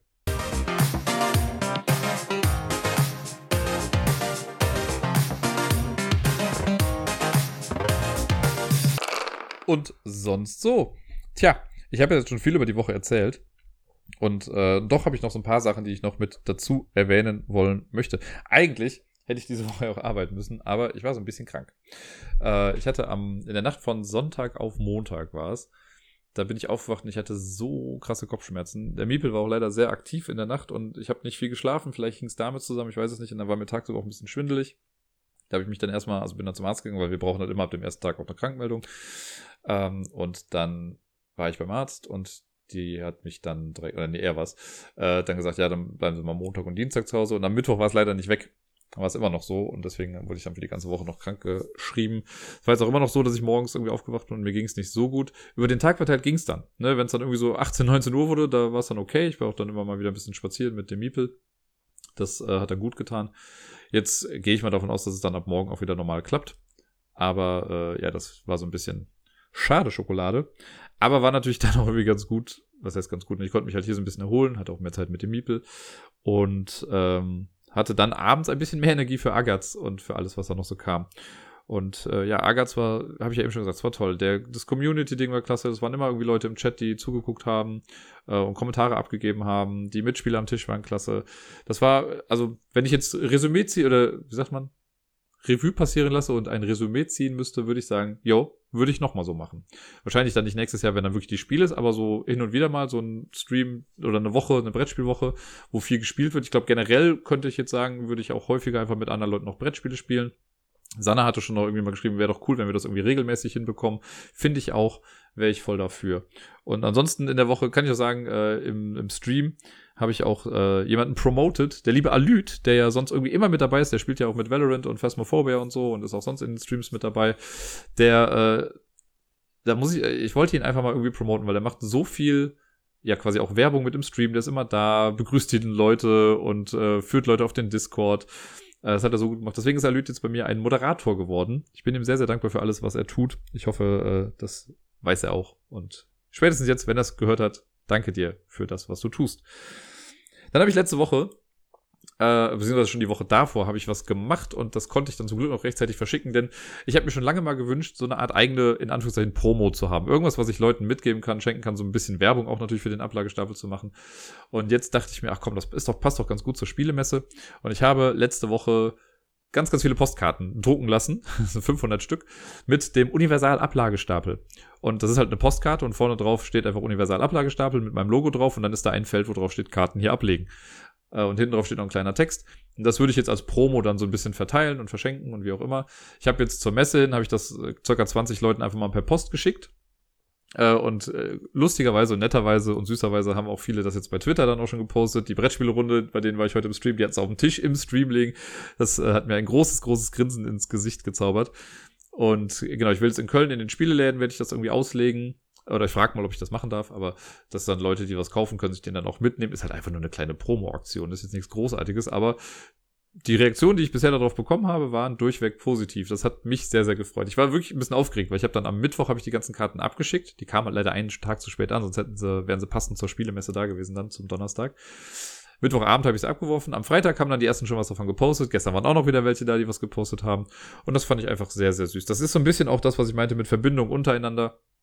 Äh, bei dem, äh, bei der Top 5 quasi der Spiel digital, dass ja alle so ein bisschen mehr zusammengewachsen sind und einfach, ja, den Leuten vielleicht eine kleine Freude damit machen. Das fand ich schön, fand ich eine tolle Idee. Wenn jetzt jemand von euch sagt, ey, ich will auch unbedingt diese Postkarte haben, dann äh, schreibt mir eine E-Mail mit eurer Adresse, dann schicke ich euch die zu. Genau, ganz einfach in diesem Fall, ganz unkompliziert. Ähm, ja, dann habe ich ja letzte Woche nicht nur Brettspiele gestreamt. Ich habe dann meistens, ich glaube fast an jedem Tag, haben wir dann danach noch Phasmophobia gespielt oder ich glaube einmal haben wir noch Valorant gespielt. Äh, und ein paar Mal habe ich es auch gestreamt auf jeden Fall. Einmal war ich irgendwie allein unterwegs und ansonsten waren aber auch immer Leute mit dabei. Ich mag, also es hat noch nichts an, von seinem Reiz verloren. Phasmophobia ist einfach ein sehr, sehr, sehr, sehr tolles Spiel und es ist noch in so einer frühen Phase. Da kann noch so viel Cooles passieren. Und es gibt auch ein paar Leute, die sagen, nee, sie würden das im Leben nicht selber spielen, aber sie finden es ganz cool zuzugucken. Zumindest ist es so lange cool, bis sie dann erschreckt werden. Und äh, Tox meinte gestern noch, sie hat das gestern zum ersten Mal mitgespielt. Sie meinte, es ist beim Zuschauen fast noch ein bisschen spannender als beim selber Spielen. Ich weiß gar nicht, ob ich das so unterschreiben würde. Ich finde beides halt irgendwie ganz cool. Ich habe auch schon bei anderen jetzt mal zugeguckt. Ich glaube, bei uns ist halt wirklich das Ding, dass wir jetzt schon so abgebrüht sind in vielen Fällen, dass ja uns halt so diese Faszination ein bisschen abhanden kommt. Aber trotzdem werde ich nach wie vor noch irgendwie mal erschreckt, wenn mir so ein ins äh, Ohr gebrüllt wird. Das äh, ist schon ziemlich, ziemlich ähm, gruselig manchmal. Und ich habe auch an dem Brettspiel, ich habe ja so einen Brettspiel-Prototypen dazu gemacht, da habe ich auch noch ein bisschen dran weitergearbeitet, habe das Board ein bisschen ausgefeilt und an den Regeln ein bisschen gedreht. Und, oh, das ist, also jetzt bin ich damit wirklich so weit, dass ich wirklich drüber nachdenke. Also entweder spreche ich, also wahrscheinlich werde ich aber die Phasmophobia-Leute ansprechen und sagen so, ey Leute, ich habe ein Spiel für euch gemacht. Und ich habe so ein paar Verlage, wo ich sagen würde, das passt da eigentlich total gut hin. Vielleicht stelle ich denen das mal vor, dann können die diese ganze Arbeit mit dem, mit dem Spieleteam machen, das hinter Phasmophobia steckt. Und selbst wenn nicht, dann kann man daraus immer noch ein Spiel machen, was jetzt nicht an Phasmophobia gebunden ist, aber halt immer noch mit Geisterjagd zu tun hat. Ah, finde ich sehr, sehr cool. Und äh, ja, durch die ganzen Streams ist auf jeden Fall Discord super aktiv geworden. Ich liebe meinen Discord-Server gerade abgöttisch.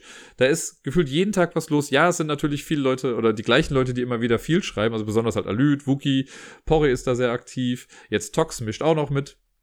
Ähm, aber ich mag das so gerade zu sehen, dass da so ein reger Austausch gerade herrscht. Und ich lade nochmal jeden ein. Kommt gerne, gerne mit dazu. Ähm, ich muss den Link wirklich nochmal irgendwo festmachen aber das es ist einfach eine schöne, nette Community. Ich habe jetzt auch die Serverstruktur noch mal ein bisschen angepasst, damit es vielleicht ein bisschen übersichtlicher ist. Ich habe die in Anführungszeichen nervigen Sachen auch so versteckt, also sowas wie, ich habe ja die Swan Station da, wo jede Minute quasi was Neues gepostet wird und man muss immer, wenn es dann bei vier Minuten ist, muss man die Lost-Zahlen eingeben, damit das wieder resettet wird. Ich mag das, ich finde das lustig. Und sowas wie Codenames oder den Trivia-Bot, wenn man da nicht mit, also wenn man das nicht will, wird man damit halt voll zugespammt. Und deswegen habe ich es jetzt so gemacht, man sieht das anfangs erst gar nicht. Und es gibt einen Thread, der heißt äh, Orientation, glaube ich, war es. Und wenn man da mit einem bestimmten Icon reagiert, also ein Emoji drunter setzt, dann wird man für die Sachen erst freigeschaltet. Erst dann sieht man sie. Ansonsten wird man davon nicht behelligt. Das fand ich eigentlich ganz cool, weil dann werden die Leute ein bisschen in Ruhe gelassen, die das jetzt vielleicht nicht so aktiv mitnehmen wollen. Aber nochmal der Aufruf, kommt bitte auf den Discord, äh, redet mit mir, ihr dürft Top 10 Vorschläge machen. Ich suche da auch nach Brettspielern dann irgendwie. Ich habe noch so ein extra Spiele-Ding gemacht. Ich werde es wahrscheinlich auch so machen, weil ich will jetzt gerade so ein paar Brettspiele verkaufen, wieder ein bisschen Platz hier schaffen. Äh, ich werde das erstmal in den Discord posten und Leute, die dann da sind, haben dann quasi First Dips und können zuerst sagen, dass sie davon was haben möchten, bevor es dann irgendwie in die großen Weiten des Internets geht. Ja, dann, oh, Community. Ich habe es ganz vergessen. Ich habe letzte Woche, und ich habe erst viel zu spät reagiert, aber ich glaube am Freitag war es oder am Donnerstag. Das weiß ich gar nicht mehr genau. Kann sein, dass es am Donnerstag war und am Freitag oder so. Da habe ich vom Helmut. Helmut ist ein Zuhörer, der mir auch schon seit langer Zeit immer mal wieder E-Mails schickt und so. Und ähm, der ist auch am Discord mit dabei, der hat auch schon ein bisschen mitgemischt. Und ich habe ja mal vor, weiß nicht, zwei, drei, vier, fünf Wochen, als ich Killer Cruise zum ersten oder auch zweiten Mal gespielt habe, hier die Sebastian Fitzek Killer Cruise beim Moses Verlag, da meinte ich doch noch, wie geil wäre es denn bitte oder wie cool wäre es, wenn es eine App dazu gäbe, die einem das ganze Kartenhandling irgendwie abnimmt. Ne? Man muss ja eigentlich diese kleinen Karten auf die Räume legen, dann kommen da Sachen drauf und später muss man die Karten erst wieder runternehmen und dann die Karten rumdrehen. Und äh, es gibt ja in dem Setup gibt's nur, ich glaube, es waren 24 Fälle oder sowas, 12 auf jeder Seite und äh, mehr gibt's dann da nicht. Und dann würde man ja Gefahr laufen, dass man die Karten vielleicht irgendwann anhand der Rückseiten kennt, weil da steht halt Hinweis 20 drauf. Und wenn ich weiß, dass Hinweis 20 die und die Karte ist und ich sehe im Setup, ah, das ist in dem Raum, dann kann es da ja schon mal nicht sein. Dann kann da nicht der Mörder sein. Das fände ich ein bisschen blöd. Deswegen meinte ich, so ein App-Setup wäre doch super, dass man eine App hat und man in der App sieht man die Räume und wenn ich einen Raum so freigeschaltet habe, drücke ich nur drauf und kriege dann den Hinweis zu sehen. Also erst dann. Dann kann ich mir das nicht im Vorfeld erschließen. Und Helmut, dieser verrückte Hund, und das meine ich im positivsten Sinne überhaupt, hat mir, also hat nicht mir, aber der hat generell so eine App jetzt gemacht. Der hat sie mir geschickt als APK-Datei, die ich jetzt mal installiert habe. Gut im Gewissen, das hätte auch sonst was sein können, aber nein. Äh, und es funktioniert. Das ist so cool. Also, ne, der hat es lustigerweise auch erstmal für die App das, äh, mein, mein Ablagestapel-Logo als Symbol genommen. Das ist schon sehr, ich muss sagen, ich stehe da sehr drauf, mein Logo als App-Symbol zu sehen. Äh, jetzt suche ich es gerade finde es gerade nicht mehr. Da ist es. Äh, und das startet einfach, ne, dann kann man ein zufälliges Spiel starten oder man kann eine Zahl eingeben, vielleicht wenn das irgendwie abgestürzt ist. Und dann steigt man drauf, dann sieht man den Schiffsplan. Mehr wollte ich auch gar nicht. Dann kann man auf die einzelnen Räume klicken. Jetzt klickst du auf H. Dann steht der Raum H Hinweis. Dann klickt man drauf. Und erst dann steht da Hinweis 13. Ihr findet den Psychopath entweder im Schiffsraum B, D, F, H, K oder M. So. Und dann steht auch, sieht man, dass man den Hinweis, äh, also sieht man auch die Nummer, welcher Hinweis das war. Und dann äh, kann man weiterklicken. Und ich habe mir schon Spaß draus gemacht, einfach ohne das Spiel, also ich, hoppala, ich bin gegen das Mikro gekommen, ohne das äh, Brettspiel, einfach auf verschiedene Hinweise zu klicken und versuchen so schnell wie möglich zu eruieren, wo denn der Killer in diesem Raum ist. Denn wenn man dann denkt, zu wissen, wo der Killer ist, klickt man auf Lösen und dann klickt man auf einen Raum und dann kriegt man zu sagen, ja, der Psychopath ist nicht in Raum C. Ich glaube, ihr braucht noch ein paar Hinweise. Und das kann man dann so lange machen, bis man weiß, wo der Typ ist. Und das ist so klug, so genial, so klasse. Helmut, vielen, vielen lieben Dank. Er meinte schon, er hat, glaube ich, schon versucht, die offiziellen Grafiken oder so, die Erlaubnis dafür zu bekommen. Äh, das gab es jetzt noch nicht. Ich werde demnächst auf jeden Fall irgendwie nochmal einen Stream machen mit Killer Cruise und das einfach so mal mit zeigen oder vielleicht, weiß ich, vielleicht hört ja jemand vom Moses Verlag hier zu. Und Leute, lasst euch diese Gelegenheit nicht entgehen. Das ist eine coole Sache, das macht das Setup so viel simpler. Ich darf wahrscheinlich jetzt auch nicht großartig Werbung dafür machen und sagen, ey, ich verteile diese App jetzt unter euch. Ähm, aber da werde ich auf jeden Fall auch nochmal dem Moses Verlag schreiben, weil ich finde das so, so cool. Und ja, ich kann Helmut nicht genug danken, weil selbst wenn das nicht rauskommt, wenn das kein anderer haben kann, ich habe diese App jetzt und ich werde sie benutzen, weil damit hat man ja quasi ein Instant Infinite Replay Value für dieses Spiel geschaffen. Vielen, vielen lieben Dank dafür. Wirklich. Puh, ich bin heute sehr dankbar unterwegs, merkt man das?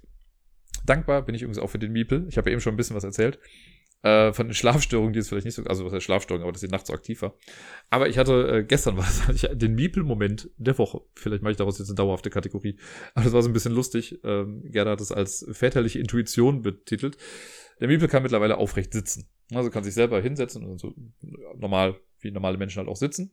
Manchmal hapert es aber ein bisschen, der Kopf ist natürlich noch ein bisschen schwieriger. Und besonders, wenn sie quasi nach oben guckt und dann so ein bisschen weiter nach hinten geht, dann klappt sie manchmal so nach hinten um. Es ist schon passiert, dass sie dann halt mit dem Hinterkopf auf den Boden aufschlägt. Jetzt haben wir, also es klingt gerade so brutal, aber wir haben halt hier Teppich, ne, da war das dann. Ist natürlich dann nicht so schön, tut weh. Deswegen habe ich schon einmal so gehabt, dass ich dann ein Kissen dahinter gelegt habe, schon im Vorfeld, dann ist sie irgendwie so da nach hinten hingeplumpst. Und gestern war das so ein cooler, so, ja, so ein instinktiv guter Moment, weil sie saß auch da. Wir haben gerade was gegessen. Und sie hatte hinter sich halt noch den Teppich und alles. Und ich habe irgendwann, wirklich ohne dass es ein Anzeichen dafür gab, habe ich halt das Kissen einfach nur genommen und habe so hinter sie geworfen, wirklich. Und das ist hinter ihr gelandet.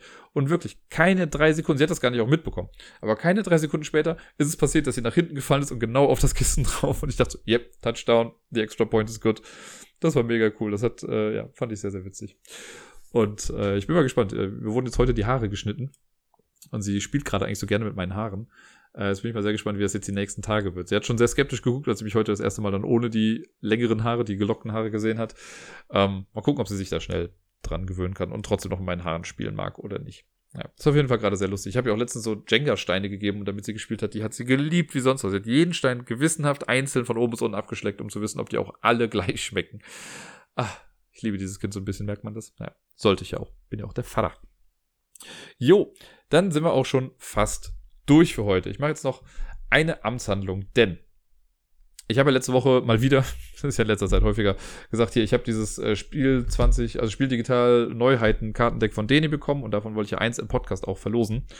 Und äh, wäre es bis gestern gewesen, wäre es auch nur eine Person gewesen, die es hätte sein können, weil ich habe nur einen Eintrag quasi bekommen für dieses Gewinnspiel. Aber heute hat sich noch jemand dazu erbarmt und hat noch was geschrieben dazu. Und jetzt habe ich lange, lange überlegt und gedacht, na gut, jetzt müsste ich irgendwie so ein Kopf- oder Zahl-Szenario machen, damit die äh, Person ausgelost wird.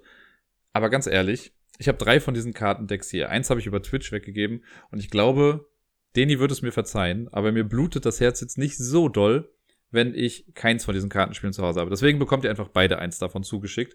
Äh, Porri, deine Adresse habe ich ja schon. Kurt, deine müsstest du mir dann noch zukommen lassen. Dann kriegst du das äh, in den nächsten Tagen irgendwann, wenn ich dann zur Post komme, dann auch zugeschickt. Ähm, ich hätte es jetzt irgendwie sonst blöd gefunden, wenn ich zwischen euch beiden halt sagen muss, hey, du kriegst es und du dann nicht. Und ne? deswegen kriegt ihr einfach beide eins. Yay! Easy peasy. Problem gelöst. Dann, äh, ja, kann ich im Prinzip einfach nochmal Helmut auch danken, weil er auch bei Kofi nochmal was dagelassen. Vielen lieben Dank dafür. Ne, ist nochmal der kleine Hinweis für meine Kofi-Seite, ne, co-fi.com, glaube ich, slash äh, Ablagestapel. Da, äh, falls jemand was unterstützend dalassen möchte, kann er das gerne tun. Ich erwähne es hier dann immer sehr, sehr dankend. Das soll es dann aber für heute gewesen sein. Ich wünsche euch allen eine tolle Woche. Ich hoffe, ihr spielt viel. Ich hoffe, ihr bleibt gesund vor allen Dingen und bis dann.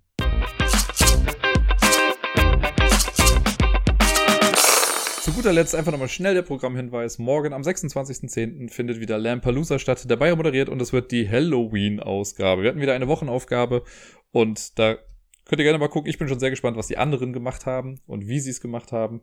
Äh, ich hatte auf jeden Fall viel Spaß dabei. Es ist etwas, das ich zum ersten Mal in meinem Leben gemacht habe.